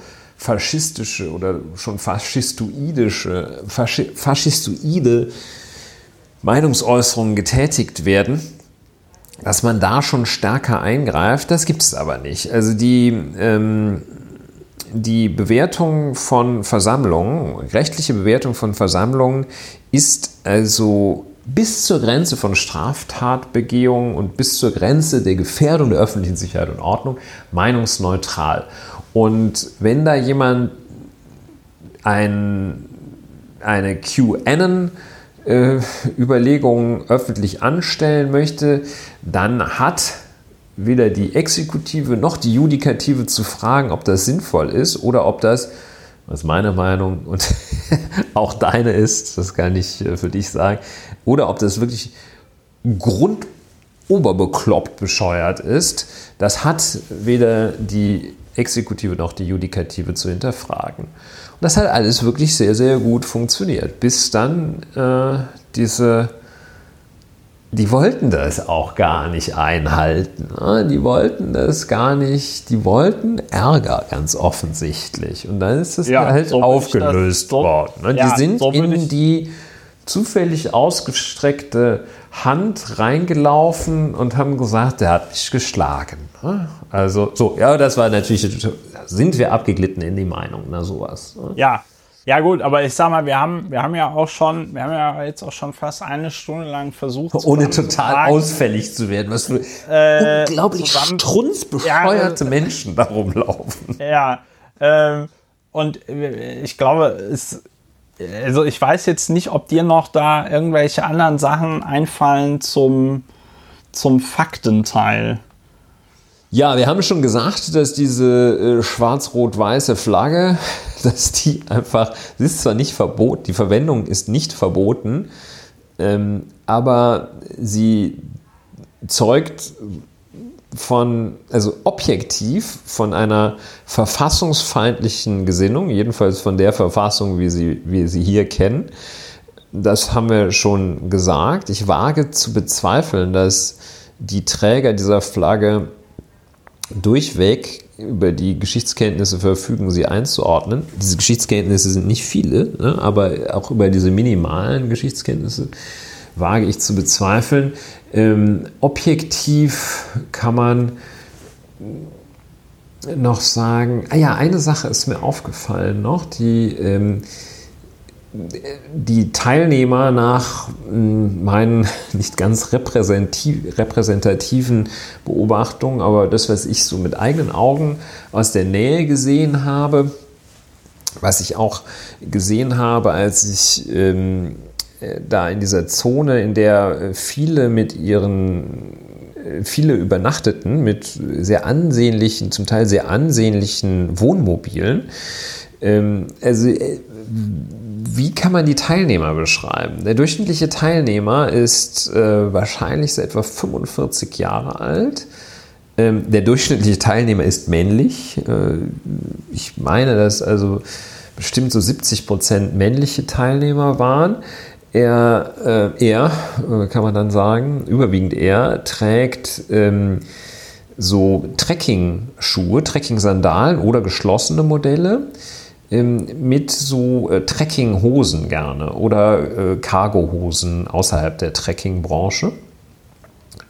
Leicht übergewichtig, ähm, durchschnittlicher BMI etwa 24 bis 26, das konnte man nicht so genau erkennen. Und ähm, das sind äh, also keine äußerlich keine verwahrlosten Menschen, sondern ähm, so ja, äh, durchschnittliches äh, Nettoeinkommen 2700 Euro, ah, ein bisschen niedriger, 2400. Und ähm, das ist da die äh, ja, das ist so der Sozialmix, den man da sehen kann. Ähm, zweiter Punkt. Wenn es jetzt, nicht, jetzt nicht die Nazis sind. Und die Rechtsextremen. Ja, genau. Äh, durch daneben dann ähm, die ganz klar erkennbaren Rechtsextremen. Ne? Also die bekennenden Rechtsextremen. Die sind äh, deutlich unter 30, da der Body BMI allerdings deutlich über 25 und ähm, ja, wie die halt aussehen. Ne? Also irgendwie so stiernackig, äh, kahl rasiert, äh, unterschiedlichste, äh, unterschiedlichste Gestaltungsformen, aber äh, die kommen hinzu. Ne? Aber jenseits dessen, ähm, die Teilnehmerschar äh, so beschrieben. Ich habe also äh, zum Beispiel da einen Mann mittleren Alters, irgendwas zwischen 45 und 50 gesehen, der da in diesen, äh, ja, in diesen Freizeitklamotten, mit denen man auch sonst irgendwie auf die Balearen fliegt von Dortmund aus, stand äh, in so einer Gruppe. Der hat also zunächst geschwiegen, ähm, gar nichts gesagt, hat sich auch nicht unterhalten. Plötzlich äh, rief er so aus, sehr laut, rief er aus, Polizeirechtsbrecher und dann hat er wieder geschwiegen. Ähm, tja, das ja, hat er hat, hat so aus ihm rausgehauen. Ne? Nun stand ja. er wieder. Ähm, und dann, das habe ich gesehen, ähm, Kinder. Äh, ich habe also ähm, so äh, zwei Zehnjährige, geschätzt Zehnjährige gesehen, die haben Freiheit gerufen. Freiheit? Auch nur so kurz. Äh, und äh, zwei Kinder, die haben gerufen, Merkel muss weg. Fand ich auch gut. Ja, das waren äh, Beobachtungen. Ne? Und äh, ja, von den beiden mit den Aluhüten hatte ich schon erzählt. Ähm, ja, mehr, mehr Objektives gibt es eigentlich nicht. ja, doch, eine Sache, ja. die ich noch ganz interessant finde, und darauf kommen wir ja vielleicht nachher noch drauf zu sprechen, wenn es uns äh, wieder einfällt. Äh, am 1. Mai dieses Jahr 1. Mai traditionell ein Tag in Berlin, an dem sehr viel Polizei in Berlin im Einsatz ist. Am 1. Mai waren dieses Jahr 5000 Einsatzkräfte auf der Straße, trotz Corona. Und jetzt für die Demo äh, in, äh, am 29. waren 2000 Polizistinnen und Polizisten weniger da, nämlich nur 3000. Hm. Ja.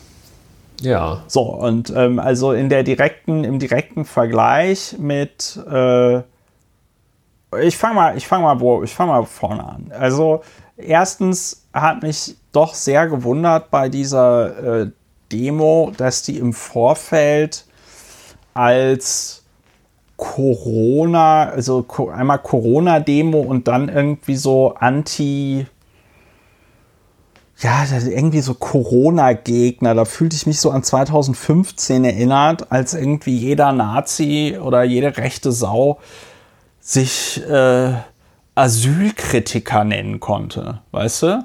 Da, da bist du irgendwie auf die Straße gegangen und hast gesagt, hier äh, äh, äh, Flüchtlinge an der Grenze erschießen, ne? Aber das war ja asylkritisch. Asylkritisch. So. Und jetzt auf einmal haben wir Medien, die Leute, die zumindest meiner Meinung nach jetzt nicht erkennbar irgendein tatsächlich auch umsetzbares Anliegen haben, außer dass sie so diffus schlecht drauf sind, ja. Ähm, also diese Leute fahren nach Berlin und werden dann Corona, Kritiker der Corona-Politik genannt oder so. Und dazu auch ganz interessant, das ZDF-Politbarometer vom 28.08.2020, ja, ähm, da gibt es eine Frage, nämlich aktuell geltende Corona-Maßnahmen. Ja? Da sagen 60 Prozent der Befragten gerade richtig. 28 Prozent der Befragten sagen, müssten härter ausfallen. Das sind wahrscheinlich alle, die, die sich um äh, Senioren zu Hause pflegen oder ein, ja, ich, die, die das mal aus der Nähe gesehen haben. Ein, ein auch, Baby ne? haben oder in ihrem Verwandten- und Bekanntenkreis. Ja, ja, ein, ein alter äh, Schulkamerad meiner Mutter äh, hat sich auch noch mal gemeldet vor kurzem. Äh, bei ihm im Dorf sind, das ist da irgendwo im Hunsrück, bei ihm im Dorf sind fünf Leute an Corona gestorben und er hatte im März Corona und ist noch immer, ist noch immer kämpft noch immer mit den Folgen. Also 28 Prozent sagen, es müsste härter ausfallen und nur 10 Prozent der Befragten wirklich ganz aktuelle Umfrage vom Freitag oder Ergebnisse wurden am Freitag präsentiert. Ähm, das ZDF-Politbarometer und nur 10% sagen, die Maßnahmen sind übertrieben. Ja, ich andere finde, Meinungsforschungsinstitute liegen auch bei dieser 80, 90 Prozent Zustimmungsquote. Ja. Also, und, ja. Äh, und also damit will ich nicht das, was da am Wochenende an unschönen Dingen ist, relativieren. Aber ich will noch mal darauf hinweisen, einfach, dass das eine, eine, also eine absolute, absolute Mini-Minderheit in diesem Land ist, die hier aktuell irgendwie der Meinung ist, dass, dass die Demokratie weg ist. Da, ja, dass diese Corona-Maßnahmen zu krass sind und ähm, dass irgendwie die Demokratie in Gefahr ist oder so. Ja, die sei ja nicht in Gefahr. Ja, der Rechtsstaat, ist, die Gefahr ist ja schon eingetreten. Ne? Also, ja, ja, nach, ja nach deren Auffassung hatten wir ja noch nie einen Rechtsstaat, weil wir ja noch immer ja, gut, das ist, das ist die ganz harte Nummer, aber und der gemäßigte Demonstrant geht davon aus, dass es mal einen Rechtsstaat gab, der jetzt aber ja. beseitigt worden ist durch das Merkel-Regime. Dann gab es noch, noch die Frage, stärkere Kontrollen bei der Einhaltung der Corona-Maßnahmen. Da sagen 77 Prozent ja und nur 21 Prozent sagen nein. Ich lese das deswegen vor, weil ich wirklich nur selten Umfragen sehe, die halt wirklich so eindeutig sind. Meistens hast du ja eher so ein 60-40-Verhältnis ja. oder so. Ja. ja? Aber ähm, also vor allen Dingen, du musst dir mal überlegen, es gibt ja diese anderen Untersuchungen, es gibt ja diese anderen Untersuchungen, ähm, wie viele Leute in Deutschland ein gefestigtes rechtsextremes oder rechtes Weltbild Leipziger haben. Studie. Also auch irgendwie, also auch so Aussagen äh, zustimmen würden, wie weiß ich nicht, die Juden da ist schon irgendwas nicht richtig alles und so. Ja, ja. ja, So. Und da musst du mal vergegenwärtigen, diese äh, Untersuchungen kommen ja auch immer zu dem Ergebnis, es sind so 20 Prozent der Bevölkerung haben so ein gefestigtes rechtes Weltbild. Und wenn du dir dann überlegst, dass ähm, nur 10% der Befragten sagen, sie halten die Corona-Maßnahmen für übertrieben. Ja, das ist schon mal ein erster. Dann, dann, dann bedeutet das, dass sogar ein Teil der Rechtsextremen in Deutschland der Meinung ist, der Meinung ist, dass die Corona-Maßnahmen gerade richtig sind oder härter ausfallen müssen. Also du meinst, ja, also, es gibt so eine Gruppe so Antisemiten für Mund-Nasenschutz und so. Könnte, ja, könnte es ja jetzt rein rechnerisch geben. Ne? Also dadurch dadurch sind diese Menschen jetzt nicht unbedingt sympathischer, aber ich finde es nur frappierend, weißt du, selbst wenn ein Teil der Nazis sagt, nee, nee, das ist schon alles so gut, wie es ist, ja. Ähm, ja, also das, das ist das ja wirklich macht ein. das, was da am Wochenende passierte, nochmal deutlich bizarrer. Das ist in der Tat, das ist schon mal ein ganz gewaltiges Indiz. Es ist äh, ein notwendiges Indiz, um festzustellen, dass eine Auffassung richtig bzw. grundlegend falsch ist. Aber es ist natürlich nicht hinreichend. Denn ähm, das, das ist ja das, äh, sozusagen das große Einmaleins der Demokratie. Das kleine Einmaleins besteht darin, dass die Mehrheit herrscht ähm, oder die Mehrheit bestimmt aber das wirklich große Einmaleins der Demokratie und des Rechtsstaates ist ja, dass Minderheiten geschützt werden. Sodass man also mit dem von dir beschriebenen Phänomen, dass also 80 Prozent zu der auch nach meiner, zu denen ich auch gehöre, äh, der Auffassung sind, diese Maßnahmen sind mindestens richtig. Man kann sogar auch darüber nachdenken, sie zu verschärfen. Äh, das ist ja also dann Schritt eins notwendig, aber nicht hinreichend. Dann kommen, ähm, ja, kommt der zweite Filter, ähm, nämlich die Frage, ob diese Minderheit, diese wirklich ganz krasse Minderheit, äh, ob die denn vielleicht irgendwo einen Punkt hat in, ihrer, in ihren Forderungen und Äußerungen. Ja, und an diesem Filter bleiben sowieso und wirklich volle Kalotte alle Rechtsextremen hängen. Die haben nicht wirklich gar keinen Punkt. An diesem Filter bleiben alle diejenigen hängen, die von Funkstalking und QAnon und äh, ähnlichem davon schwafeln und meinen, das äh, sei jetzt hier alle Impfgegner. Und dann aber, und das ist meines Erachtens in der Tat der Punkt, aber auch alle anderen, die vielleicht äh, mögen sie einen klaren, vielleicht sogar sinnvollen Gedanken fassen, die bleiben einfach an dem Filter hängen, weil sie mit den anderen Gruppen gemeine Sache machen. Weil sie mit den ganz anderen genau, Gruppen. Ganz genau. Weil sie, und das ist schon so, ähm, das ist im Strafrecht schon so, wenn du an einer Wirtshausschlägerei teilnimmst ähm, und dabei kommt einer zu Tode, dann wirst du härter bestraft, als wenn du, äh, als wenn keiner zu Tode kommt, auch wenn du an der anderen Ecke dieser Wirtshausschlägerei prügelst. Ne? Das heißt, weil dieser Typ, der da am anderen Ende äh, erstochen wird, du hast gar kein Messer dabei und weißt gar nicht, dass einer ein Messer dabei hat, weil es einfach die Gefährlichkeit enorm steigert. Und ähm, dadurch disqualifiziert sich hier in der Tat aus dieser Minderheit heraus, disqualifiziert sich der ganze Rest, der nicht schon erkennbar sich dadurch disqualifiziert, dass er groben Schwachsinn erzählt oder ja. ähm, glaubt oder äh, einer äh, faschistischen oder Nazi-artigen äh, Gruppierung angehört. Und das ist das, ist, äh, das Grundproblem. Insgesamt ja. glaube ich tatsächlich daran, dass, ähm, dass man das ein bisschen aushalten muss, dass, ein bisschen, dass man das aushalten muss, ähm, wenn äh, diese Menschen äh, sich äußern.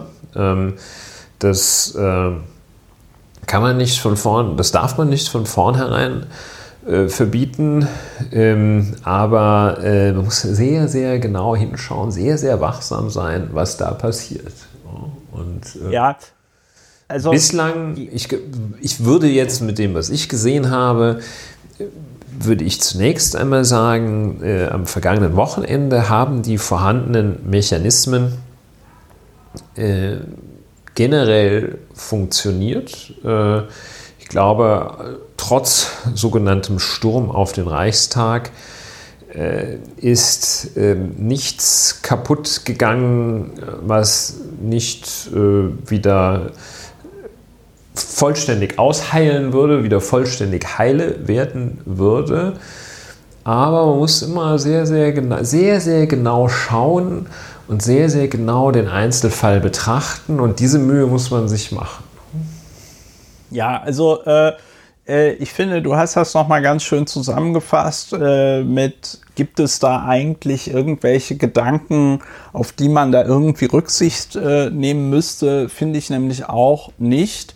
Und ähm, du hast es auch wunderbar nochmal zusammengefasst, okay, in dem Moment, in dem du eine Demo machst und dich in der Lage bist, dich von den Nazis, die da ganz offenkundig mitmarschieren, mitmobilisieren, die AfD war daran ja auch beteiligt, ähm, wenn du nicht in der Lage bist, dich von diesen Leuten abzugrenzen, dann musst du dir halt auch eben gefallen lassen, dass dann alle Leute über einen Kamm geschert werden. Ja, also wenn du kein Problem damit hast, auf eine Demo zu gehen, an der dann auch äh, verurteilte Rechtsextreme dran teilnehmen, dann sollte man nochmal so seine Prioritäten checken. Ne?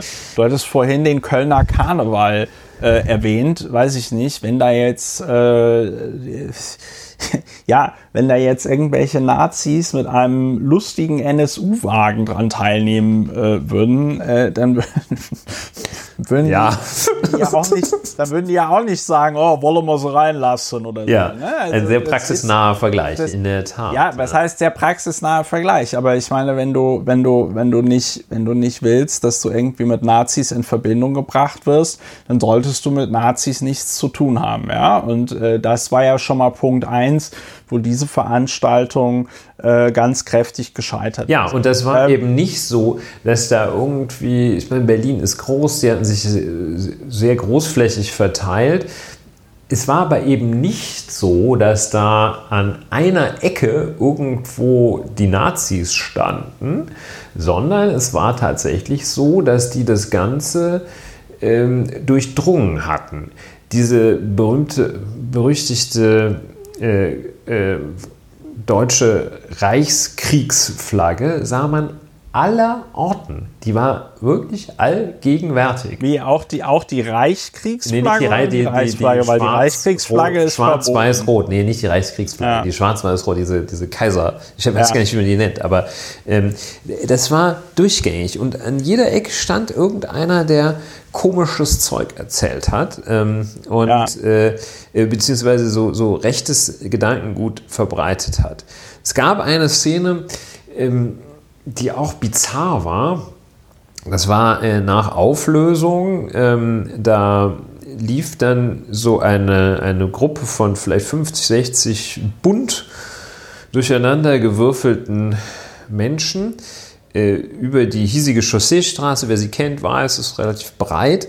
Und aus einem Fenster äh, erschall ähm, der laut, wurde laut skandiert Nazis raus weil auch da sich unter die Menschen wieder so eine, äh, eine Reichsflagge äh, wohl gemischt hatte oder einfach aus der Annahme, dass das schon Nazis sein würden.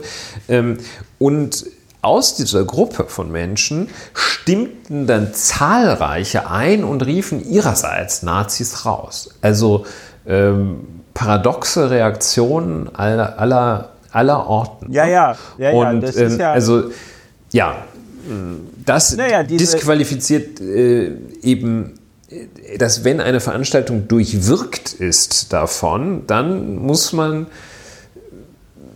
geschieht es einem recht, wenn man, da, wenn man im selben Topf sich aufhält, dass man auch als in denselben, in denselben Topf geschmissen wird. Das muss man sich gefallen ja. lassen. Vielleicht ein Gedanke noch äh, dazu. Ähm, die Suche nach vielleicht an irgendeiner Stelle weiterführenden Gedanken, ähm, die kann man ja auch deshalb dann unterlassen, weil man sagt, ähm, es gibt ja überhaupt keine Aussage. Es gibt ja nicht irgendeine, ähm, außer äh, stoppt das Merkel-Regime oder sowas und äh, sperrt Dunja Halali in, in, ein.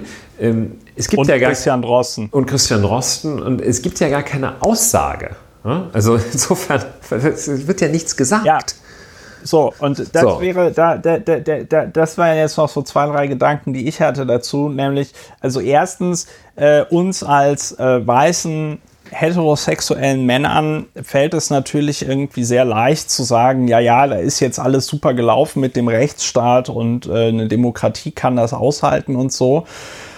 Äh, ich möchte aber nochmal an dieser Stelle daran erinnern, lieber Ulrich, dass ja nicht alle Leute in Berlin so aussehen wie wir beiden Hübschi-Bärchen. Ne? Und ähm, also ich kenne in meinem Freundes- und Bekanntenkreis genug Leute, ähm, die jetzt nicht irgendwie aussehen wie Max Mütze und äh, Christina Mustermann oder wie die gute Frau heißen, sondern ähm, einen berühmt-berüchtigten sogenannten Migrationshintergrund haben, weil irgendjemand äh, in ihrer Ahnenreihe vor tausend Jahren mal nicht den deutschen Pass hatte.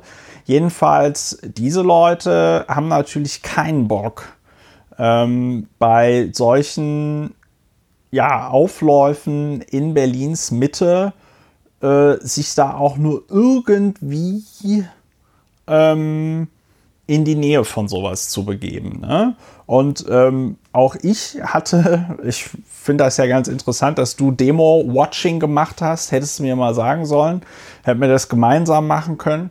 Ähm, eine Bekannte von mir sagte auch so, ach ja, komm, dann lass uns doch äh, äh, hier Bodemuseum gehen, da gibt es da auch noch irgendwo ein Café, kann man lecker Waffeln essen und so. Da sagte ich so, bist du bekloppt? Ich laufe doch am Wochenende nicht äh, nach Berlin Mitte, um äh, äh, dann da irgendwie Konfrontation mit diesen, mit diesen Maskenheinis da zu haben. Weil Leute, die Masken tragen, scheißen die ja wohl die ganze Zeit an. Ne? Und ähm, also ich bin ja die Hörerinnen, die regelmäßigen Hörerinnen und Hörer von Lauer und Wener wissen das. Ich bin ja erstens ein großer Freund der Maske und zweitens habe ich echt überhaupt gar keinen Bock, mich mit Corona anzustecken. Und ähm, deswegen habe ich dann auf solche Sachen auch schon mal keinen Bock. Ja, also war irgendwie für mich auch am Wochenende klar, nee, also in die Mitte Berlins äh, begebe ich mich schon mal nicht. Das ist jetzt der eine Gedanke. Dann noch ein Gedanke, den ich habe. Ähm, was mir dazu noch so eingefallen ist, ist Macht durch Störung äh, oder Stören. Ja? Also wenn man sich fragt, was ist so die innere Motivation dieser Menschen, dann fällt mir da offen gesprochen echt nur ein Stören.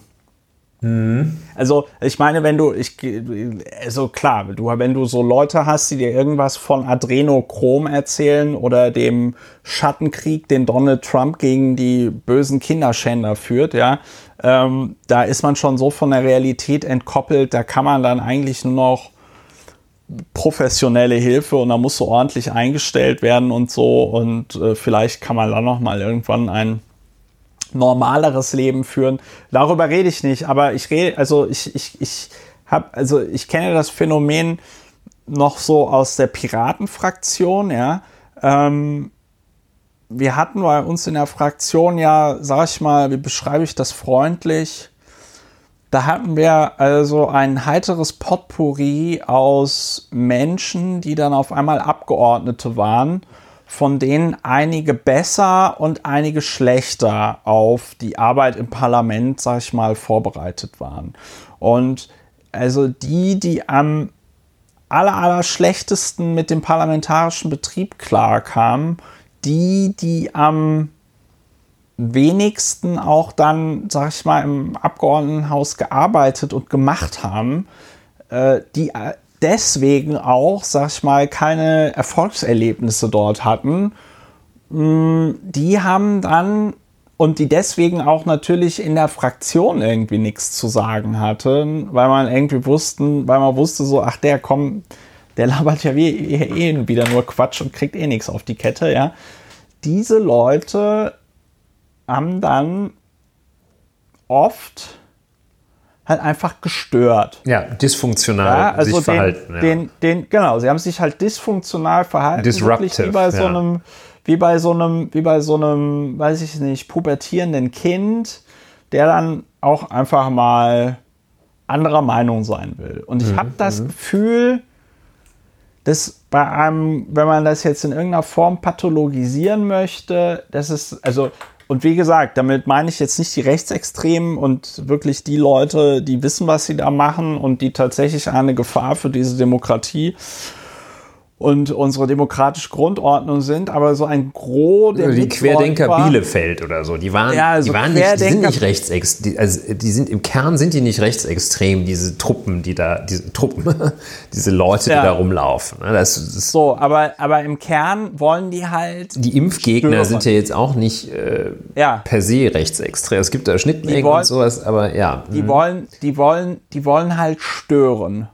Und das ist so das, was, was, was, was mir da so die ganze Zeit in den Sinn gekommen ist, wo ich die ganze Zeit drüber nachdenke, dass also die Ohnmächtigen einfach, weil ich mir so überlegt habe, ja, also wenn du dir auch diese ganzen Protestbewegungen in Deutschland anguckst, ich meine, das kann man ja, finde ich zumindest, kann man ja auch alleine aufgrund der Historie, nicht nur der Themen, kann man das ja nicht mehr ernst nehmen. Also wenn du dir insbesondere die AfD und deren Umfeld anschaust, dann hattest du 2013, das war so dieses Gründungsding, hattest du das Anti-Europa-Ding, hattest du das Euro-Ding, das Thema und da sind sie drauf rumgeritten. Ja, und wenn du denen dann geglaubt hast, dann war quasi der Euro und die Europäische Union das aller, aller, allergrößte, schlimmste und so weiter und so fort. So, dann zwei Jahre später, zwei Jahre später hast du auf einmal diese Situation, wir sprachen vorhin drüber, wir schaffen das, es kommen Geflüchtete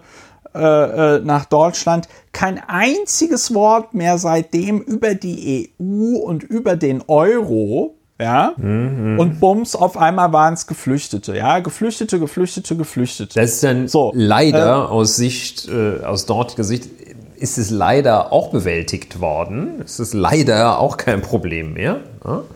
Ja, Und, genau. äh, und jetzt haben wir und jetzt haben wir Corona und ich habe mir so überlegt, ja, wie, wie würdest du die Leute, wie würdest du die Teilnehmer dieser Veranstaltung dazu kriegen, Maske zu tragen? Wahrscheinlich, indem du äh, indem Angela Merkel einfach sagt, äh, liebe Deutsche, wir müssen jetzt alle die Maske auf, äh, ab, ablegen. In dem Moment würden die wahrscheinlich einfach sagen, jo, also dann muss die Maske rauf. Oder Also, irgendwie, du schickst so eine, so eine Truppe junger, hustender Migranten dadurch.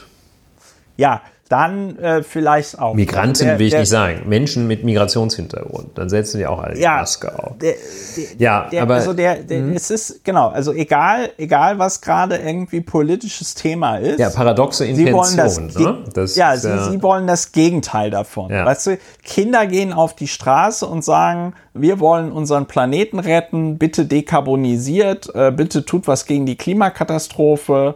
Und diese Leute sagen, wie Klimakatastrophe gibt's doch gar nicht. Ja, also egal, egal worum es geht, immer genau das Gegenteil. Also ich äh, finde das sehr interessant, auch, äh, auch ganz, ganz überwiegend äh, treffend, was du da analysierst. Ich äh, glaube, man der Versuch äh, wird nicht gelingen, eine Erklärung für die gesamte Gruppe zu finden, die, die jetzt hier am Wochenende sich, äh, ja, was haben die denn gemacht? Äh, die haben sich ja auch nicht manifest Gestört. versammelt. Äh, also Ja. ver versammelt ist wahrscheinlich der objektive Begriff. Ähm, also äh, eine äh, Erklärung, eine Diagnose, die auf alle passt. Nehmen wir mal die Rechtsradikalen und Reichsbürger äh, raus und Vergleichbares, dann wird wahrscheinlich nicht eine Diagnose auf alle passen. Ich glaube, ähm, viele haben oder eine signifikante Anzahl hat wirklich sehr, sehr ernstzunehmende ähm, psychische Störungen, die wahrscheinlich bis hin in das schizophrene äh, Spektrum hineinreichen. Müsste vielleicht noch mal äh, ein Profi drüber schauen, aber ähm, also äh, jedenfalls meine bescheidenen Erfahrungen mit Menschen, die unter Schizophrenie leiden, äh, da, da setzt diese Frage, ich werde funkgestalkt, ich werde ferngesteuert, ähm, das ist ein Teil dieser Gruppe. Ähm, dann äh, gibt es, glaube ich, in der Tat ähm, äh, wirklich die Gruppe Pech beim Denken, die ähm, bei Fassen von bestimmten Gedanken falsch abbiegt. Die, denen hat niemand gesagt, dass man vielleicht mal recherchieren müsste, sondern zack, in der Facebook-Gruppe sagt einer was und dann ist man da drin.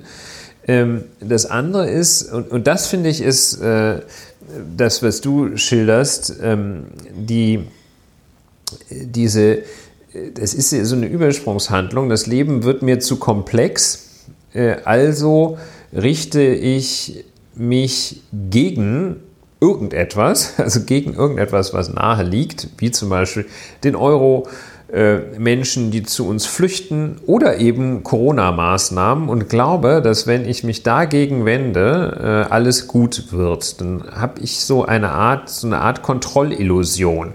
Äh, ich glaube, also ich wende mich gegen diese Maßnahmen, so wie ich mich gegen Menschen mit Migrationshintergrund, den Euro oder wer weiß, was als nächstes kommt. Ja, das ist die Frage, was kommt als nächstes?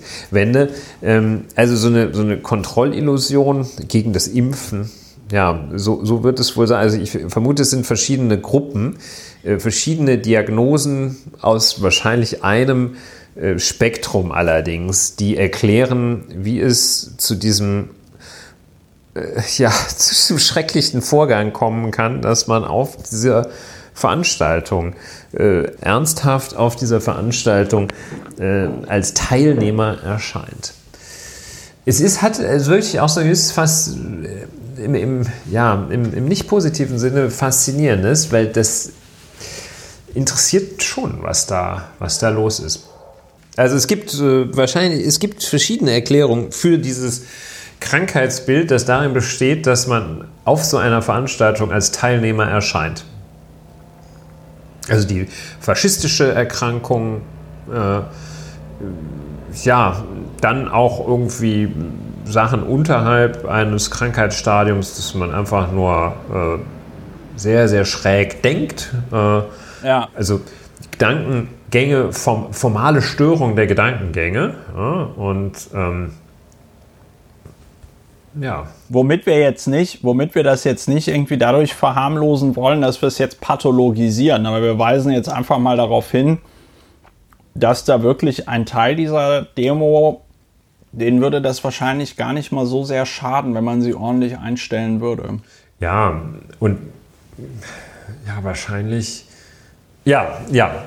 So, so viel, so viel dazu. Ne? Ja, äh, ich, war, ich, ich finde, eine große Frage am Ende ist ja noch für mich, die ja auch verschiedentlich auf dem Kurznachrichtendienst Twitter gestellt worden ist. Hm, äh, ja, soll man das jetzt Sturm auf Berlin, auf den, auf den Reichstag nennen oder nicht? Ne, bla bla bla. Hm, ich, finde, ich finde schon, dass man es so nennen kann. Auch wenn sich dann möglicherweise irgendwelche Nazis darüber freuen, dass ihnen da ein ein Erfolg auch, also zugeschrieben wird. Ein wie auch, äh, ja, ein wie auch immer gearteter propagandistischer Erfolg zugeschrieben wird. Also ich fände das ja nicht so erfolgreich, wenn ich damit so 100, 200 Mann mh, hm, auf den Reichstag zustürme und mich dann zwei, Bere äh, nicht Bereitschaft, zwei beherzte zwei, Polizisten. Ja, Genau, zwei Polizisten aus der Einsatzhundertschaft und einer von der Bundestagspolizei. Der von der Bundestagspolizei, der hatte ja noch Kurzarmhemd. Ja, der hatte noch nicht mal, der hatte noch nicht mal ein Tonfa ausgepackt, ja? ja. Also zwei Tonfas und, und, und ein sehr laut rumschreiender Polizist. Ähm, die dann da einfach irgendwie 200, 300 Mann zurückhalten. Und ähm, ja, ich finde schon, dass man das einen Sturm nennen kann weil man das ja zu Ende denken muss. Ne? Wenn also diese drei sehr beherzten Polizisten dort nicht gestanden hätten, ja, wären diese Leute ja in den Reichstag gerannt. Dann wäre das wahrscheinlich so ein bisschen gewesen wie bei einem Hund. Äh, so, es gibt ja so Hunde, die ähm, die Autos hinterherlaufen. Ne? Und äh, da weiß der Hund ja auch nicht, was er mit dem Auto machen soll. Ne?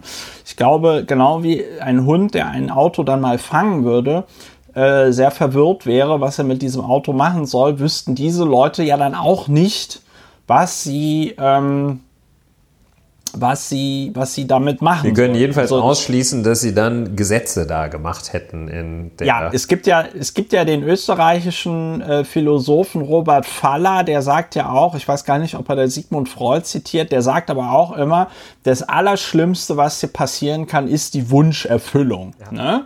Also, das heißt, ich glaube, die ähm, äh, Tamara K. und ihre Recken, die dann da auf den ähm, Reichstag zugestürmt sind, haben, glaube ich, gar nicht damit gerechnet, dass sie also wirklich in den Bundestag reinkommen weil äh, das macht ja auch so ein bisschen dann das Weltbild kaputt, wenn man dann nicht mehr sich über die Gegnerschaft zu etwas definieren kann, sondern wenn auf einmal Tamara K. jetzt im Deutschen Bundestag die Geschicke der Bundesrepublik Deutschland ja, irgendwie ist, äh, mhm. äh, sich lenken, lenken müsste. So, also deswegen, ich finde aber, man kann es Sturm auf Berlin, äh, nicht auf Berlin, auf den Reichstag nennen weil diese Menschen insbesondere mit dem äh, mit der Vorrede, die diese Tamara K. dort gehalten hat, was ist das eigentlich? Ist das äh, Anstiftung zum Landfriedensbruch oder was ist das, Ulrich? Ja, Landfriedensbruch könnte man tatsächlich mal drüber nachdenken. Äh. Also, ähm, ich, ich, ich, und, und da hört für mich dann halt tatsächlich auch der Spaß auf, auch wahrscheinlich, weil ich ja eben mal Abgeordneter war. Ähm, aber äh, also egal wie scheiße du jetzt Politik und die da oben und Politiker irgendwie findest, aber ein, ein Parlament und die Erkenntnis, dass man gesamtgesellschaftliche Konflikte nicht mehr mit der Faust oder der Pistole löst, sondern eben demokratisch, dadurch, dass man sagt, ja, dann wählen wir halt alle vier oder fünf Jahre Leute und die vertreten uns dann in einem Parlament und die handeln dann aufgrund ihrer Programmatik eben aus, wie es mit unserer Gesellschaft ja, weitergeht. Das Prinzip ja. ist klar geworden. Ähm, die, äh, ja, äh, verzeih mir den Pathos, ja, aber, aber äh, das ist halt, ja, aber das ist halt, das,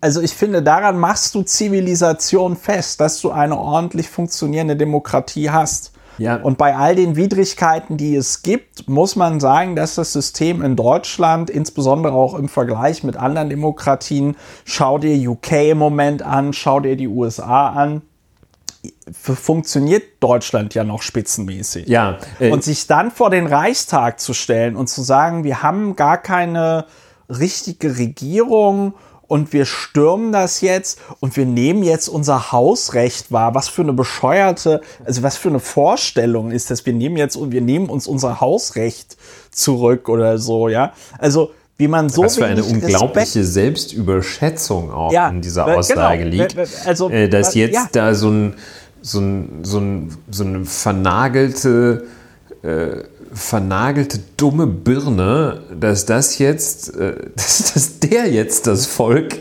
äh, die Menschen in ja. Deutschland repräsentieren könnte. Ne? Also Angela, ja, dein nee, Volk klar. ist da. Ähm, da kann man ja wirklich nur von allergrößtem Glück sprechen, dass das nicht das repräsentative Staatsvolk ist, hier ja. ist. Ähm, also ich ja, stimme dir da. Äh, Arroganz fasst es wunderbar zusammen. Also ähm, und und äh, eben da ist ja auch ähm, also wenn man mal überlegt, also sich, sich wirklich sehr sehr stark bemüht ähm, diesem Ansatz äh, zu folgen, dass man mit jedem oder nahezu jedem eigentlich ja reden können müsste, ihn, wenn man ihn nur richtig abholt, dann äh, würde das ja auch schon in der Zukunft wieder werden.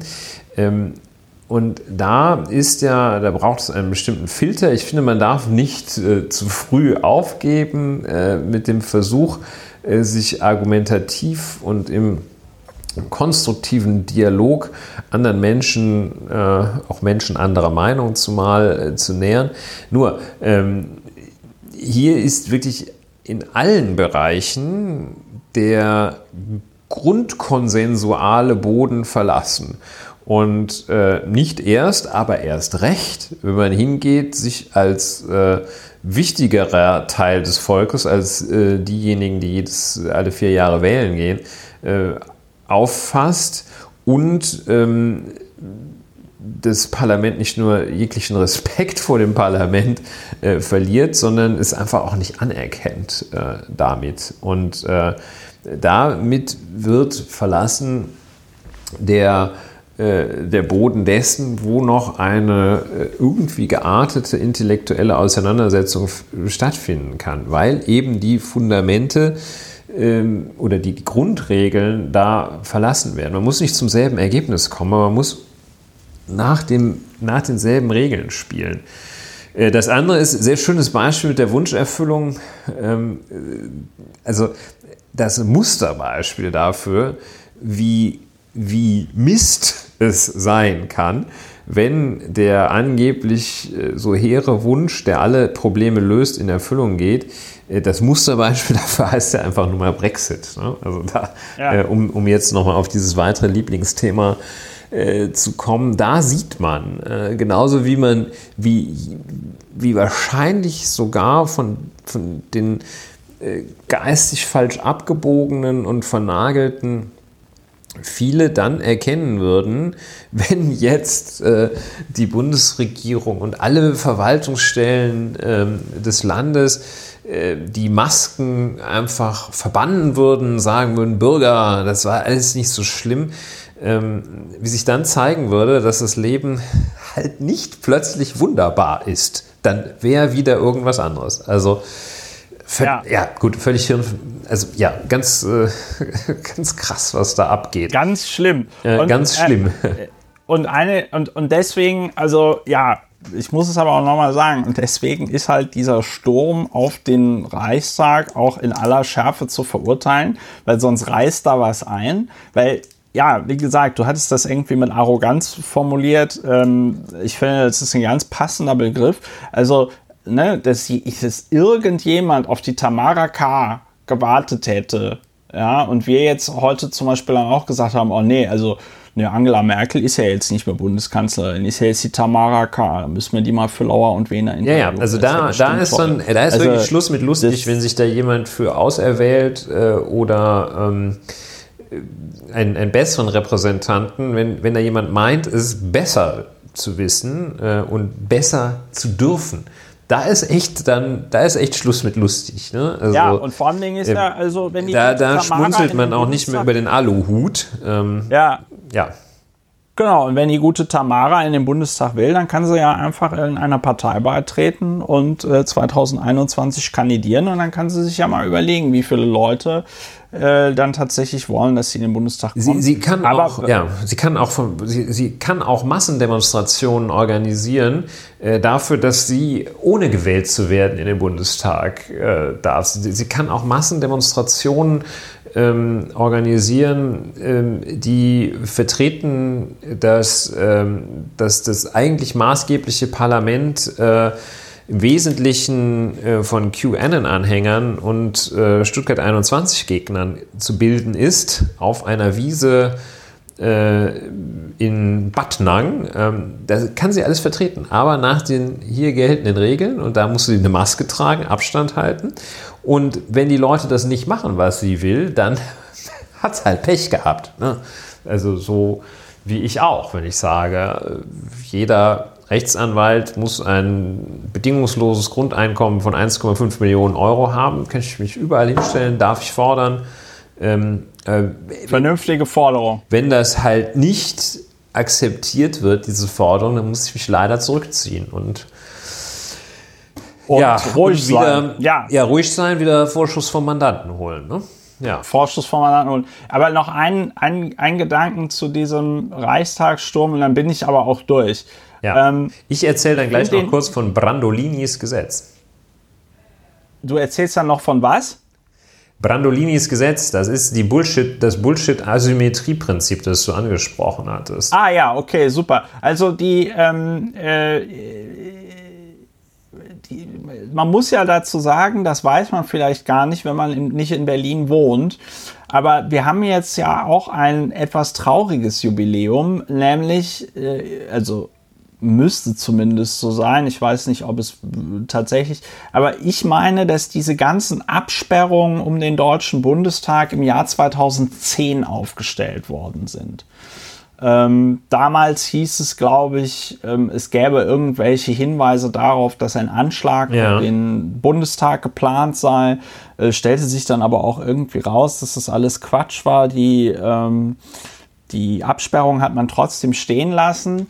Ich habe mir halt nur so gedacht, als ich diese Bilder dieser hunderten Leute gesehen habe, die dann da auf den Reichstag zugestürmt sind, habe ich mir auch so gedacht, ja, tolle Wurst.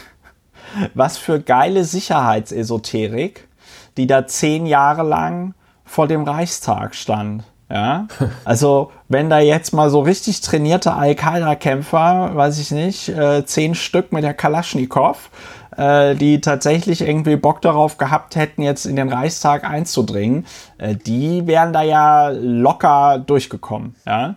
Und ähm, das war einfach noch so ein Gedanke am Ende, weil ich mir irgendwie so gedacht habe, ja geil, also dann nehmen wir das also jetzt seit zehn Jahren hin, dass die ganze Wiese vorm Reichstag, das muss man mal ganz objektiv so sagen, dass sie einfach scheiße aussieht, ja, weil da stehen so Baucontainer, da ist dann irgendwie so die Anmeldung drin für die Touris, dann stehen da überall diese, wie heißen die, Hamburger Gitter, ne? Ja ja, dann stehen ja überall diese Hamburger Gitter oder andere also Gitter. Es wird schon geschafft, äh, dass der, derjenige, der da einen Termin zum Besuch des Reichstagsgebäudes und möglicherweise dann noch äh, für einen Cappuccino mit einem Stück gedeckten Apfelkuchen in Käfers Restaurant gebucht hat, dass es in dem Fall, es wird dem nicht gelingen, aufgrund dieses Durchlaufens des Kontrollcontainers vor dem Reichstagsgebäude, wird es nicht gelingen, wahrscheinlich nicht gelingen, mit einem Sprengstoffgürtel da einzutreten. Aber wenn sich so ein Al-Qaida-Kämpfer äh, vornehme, einfach über die Wiese auf das Gebäude ja. zuzulaufen, das wäre äh, Stand bis äh, vorgestern, wäre ohne Probleme möglich gewesen. Ja. Wäre easy peasy möglich gewesen. Und, und das war einfach nur, ne, also da habe ich mir so gedacht, ja geil, also ähm, zehn Jahre lang eine vollkommen nutzlose Maßnahme vor dem Deutschen Bundestag die das Gebäude dazu auch ja. noch komplett äh, verschandelt. Ja, so. zum äh, Schluss würde ich zum tatsächlich, Schluss. weil das äh, ein, äh, ein vielleicht sollten wir noch irgendwas abschließend dazu sagen, weil das ja jetzt irgendwie, ich finde dies, ich finde das sehr unbefriedigend. Ja, das, also wir haben uns äh, zwar irgendwie drüber aufgeregt, aber irgendwie ist es. Ich finde. Ja, das liegt daran, dass das einfach sehr unbefriedigend ist ähm, und äh, sich zunächst einmal Hauptkonsequenz ist eben meines Erachtens äh, stärkste, höchstmögliche Wachsamkeit ähm, gegenüber Entwicklungen, in denen die Grundregeln des Zusammenlebens äh, hier in Frage gestellt und verletzt werden.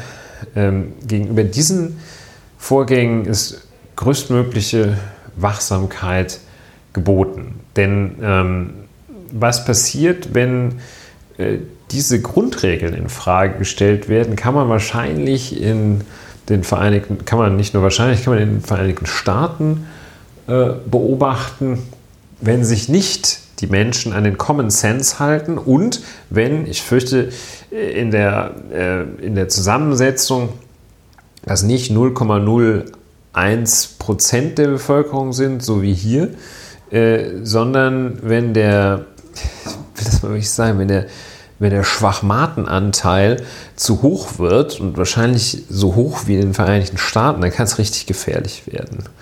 Äh, und das ist in meinem Fall das schlechte Gefühl, das das hinterlässt. Ähm, gleichzeitig möchte ich aber auch, ja, möchte es tatsächlich mit der Kanzlerin mit den Worten von Frau Dr. Merkel ähm, sagen, wir schaffen das, wenn wir uns wirklich anstrengen, äh, das sehr genau beobachten, klare Grenzen aufzeigen, die Mittel des Rechtsstaates da nutzen, ähm, um den Rechtsstaat zu verteidigen, dann schaffen wir das. Das möchte ich als Fazit hier von mir aus sagen. Ja. Brandolinis Gesetz können wir vielleicht beim nächsten Mal machen.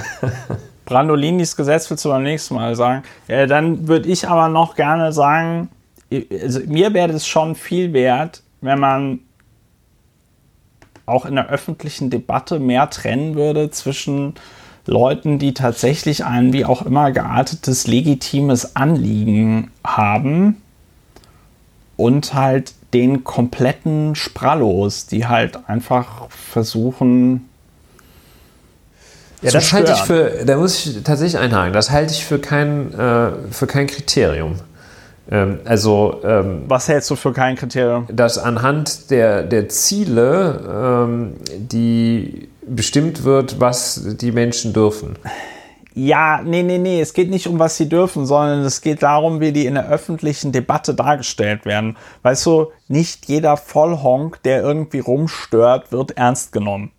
Ja, aber wenn wir, wenn du so Demos wie jetzt die am Wochenende hast, gibt es ja dann schon die Stimmen, die sagen, ah ja, man muss es den Leuten mehr erklären, man muss es den Leuten irgendwie. Ähm, also du siehst äh, als, als Haltung äh, meinst du, dass, äh, dass da nicht jeder Sprallo äh, Beachtung verdient? Ja, genau, als Haltung. Kein ja, als Applaus Haltung, für äh, Scheiße. Es gab mal früher. Kein Applaus für Scheiße kann ich auch sofort diesen, unterstreichen. Ja, es gab mal früher dieses schöne, schöne Ding, wo man gesagt hat, kein Applaus für Scheiße. Ja, und, man muss da ähm, kein Verständnis für haben. Ich glaube allerdings, und deshalb bin ich jetzt gerade so ein bisschen aufgesprungen. Ähm, ja. Ähm, ich glaube, man muss tatsächlich allerdings auch auf dem Boden derjenigen Regeln bleiben, für die man sich einsetzt, die man gerade, ja, äh, äh, die man gerade geachtet haben will. Ich habe ja Und nicht gesagt, dass das SEK bei Tamara K. Äh, äh, vorfahren soll in der Eifel und äh, ihr Haus sprengen und sie hinrichten soll. Ich habe aber gesagt, dass genau, da wäre ich auch gegen. Vielleicht, ansonsten vielleicht, haben wir Konsensus. Ja, vielleicht sollte man aber trotzdem so jemanden wie Tamara K. halt eben nicht so ernst nehmen. Ja. So, das, darum, darum, das war eigentlich alles, worum es mir an der Stelle irgendwie ja, ging. Wahrscheinlich ja. dann äh, mit Björn Höcke auch keine Sommerinterviews führen. Genau, mit Björn Höcke keine Sommerinterviews. Siehst du, wir verstehen uns doch. Ja, so, geht doch. Ähm, geht, geht doch. Also, äh, wir reden ja. nicht mehr über Brandolinis, nee, wie hieß das? Brandolinis Gesetz, das Bullshit-Asymmetrie-Prinzip. Das habe ich nämlich auch erst jetzt, äh, das ist das, was du vorhin genannt hattest. Ja. Das gucke ich, mir mal, guck ich mir mal an zum nächsten Guckst Mal. Wahrscheinlich mal ist es auch gar Folge. kein richtiges Gesetz, es ist einfach nur so ein... ist nur so ein Spruch. Ist nur so ein Spruch, ja. Ja, äh, das ist das, das, da würde ich sagen, da würde ich sagen, das ist ein ziemlicher Cliffhanger für die nächste Folge ja. von Lauer und Wiener. Äh, das wird die 69. Folge. Ich entschuldige mich jetzt schon mal an dieser Stelle für all die. Ein leichtes Kichern, das dummen, wir dann die ganze Zeit ja, unterschwellig haben all, werden. Für, für all die dummen Herrenwitze, die wir, wir sind ja auch Deutschlands bester Sex-Podcast, äh, die wir dann ähm, machen werden bei der 69. Folge von Lauer und Wena. Ähm, ich, es fällt mir jetzt schon schwer, ernst zu bleiben angesichts dieses schönen äh, Jubiläums, zu dem ich nur sagen kann, alles wir, kann, nichts, wir, alles, alles kann, nichts muss. Und wir sagen, können sagen, wir freuen uns schon drauf. Wir freuen uns schon drauf. Ja, äh, dann würde ich, äh, wenn Ulrich, du jetzt nicht doch noch irgendein. Dem ist äh, nichts Thema hinzuzufügen, hast, außer einem herzlichen Gruß an die Hörerinnen und Hörer. Ja, herzlichen Gruß an die Hörerinnen und Hörer. Ja, äh, liebe Hörerinnen und Hörer, das war die 68. Folge von Lauer und Wiener. Schön, dass ihr bis zum Ende mit dabei wart. Wenn ihr diesen Podcast unterstützen wollt, weil er euch gefallen hat oder auch einfach, weil ihr uns äh, dadurch ärgern wollt, dass ihr uns ganz viel Geld auf äh, unser Konto überweist, dann schaut euch doch einfach mal an, wie das geht. Die Informationen stehen auf der Webseite. Und wenn ihr dann noch zwei Sekunden mehr habt oder einfach geizig seid und im Besitz eines Apple-Devices seid, dann überlegt euch doch mal, ob ihr nicht eine Bewertung oder Rezension auf Apple Podcasts hinterlassen wollt. Mich würde es sehr freuen. Ja, das war die 68. Folge von Lau und Wiener. Kommt gut durch die Woche und lasst euch nicht ärgern, bleibt gesund. Wir schaffen tschüss. das. Tschüss. Wir, wir schaffen das, ja.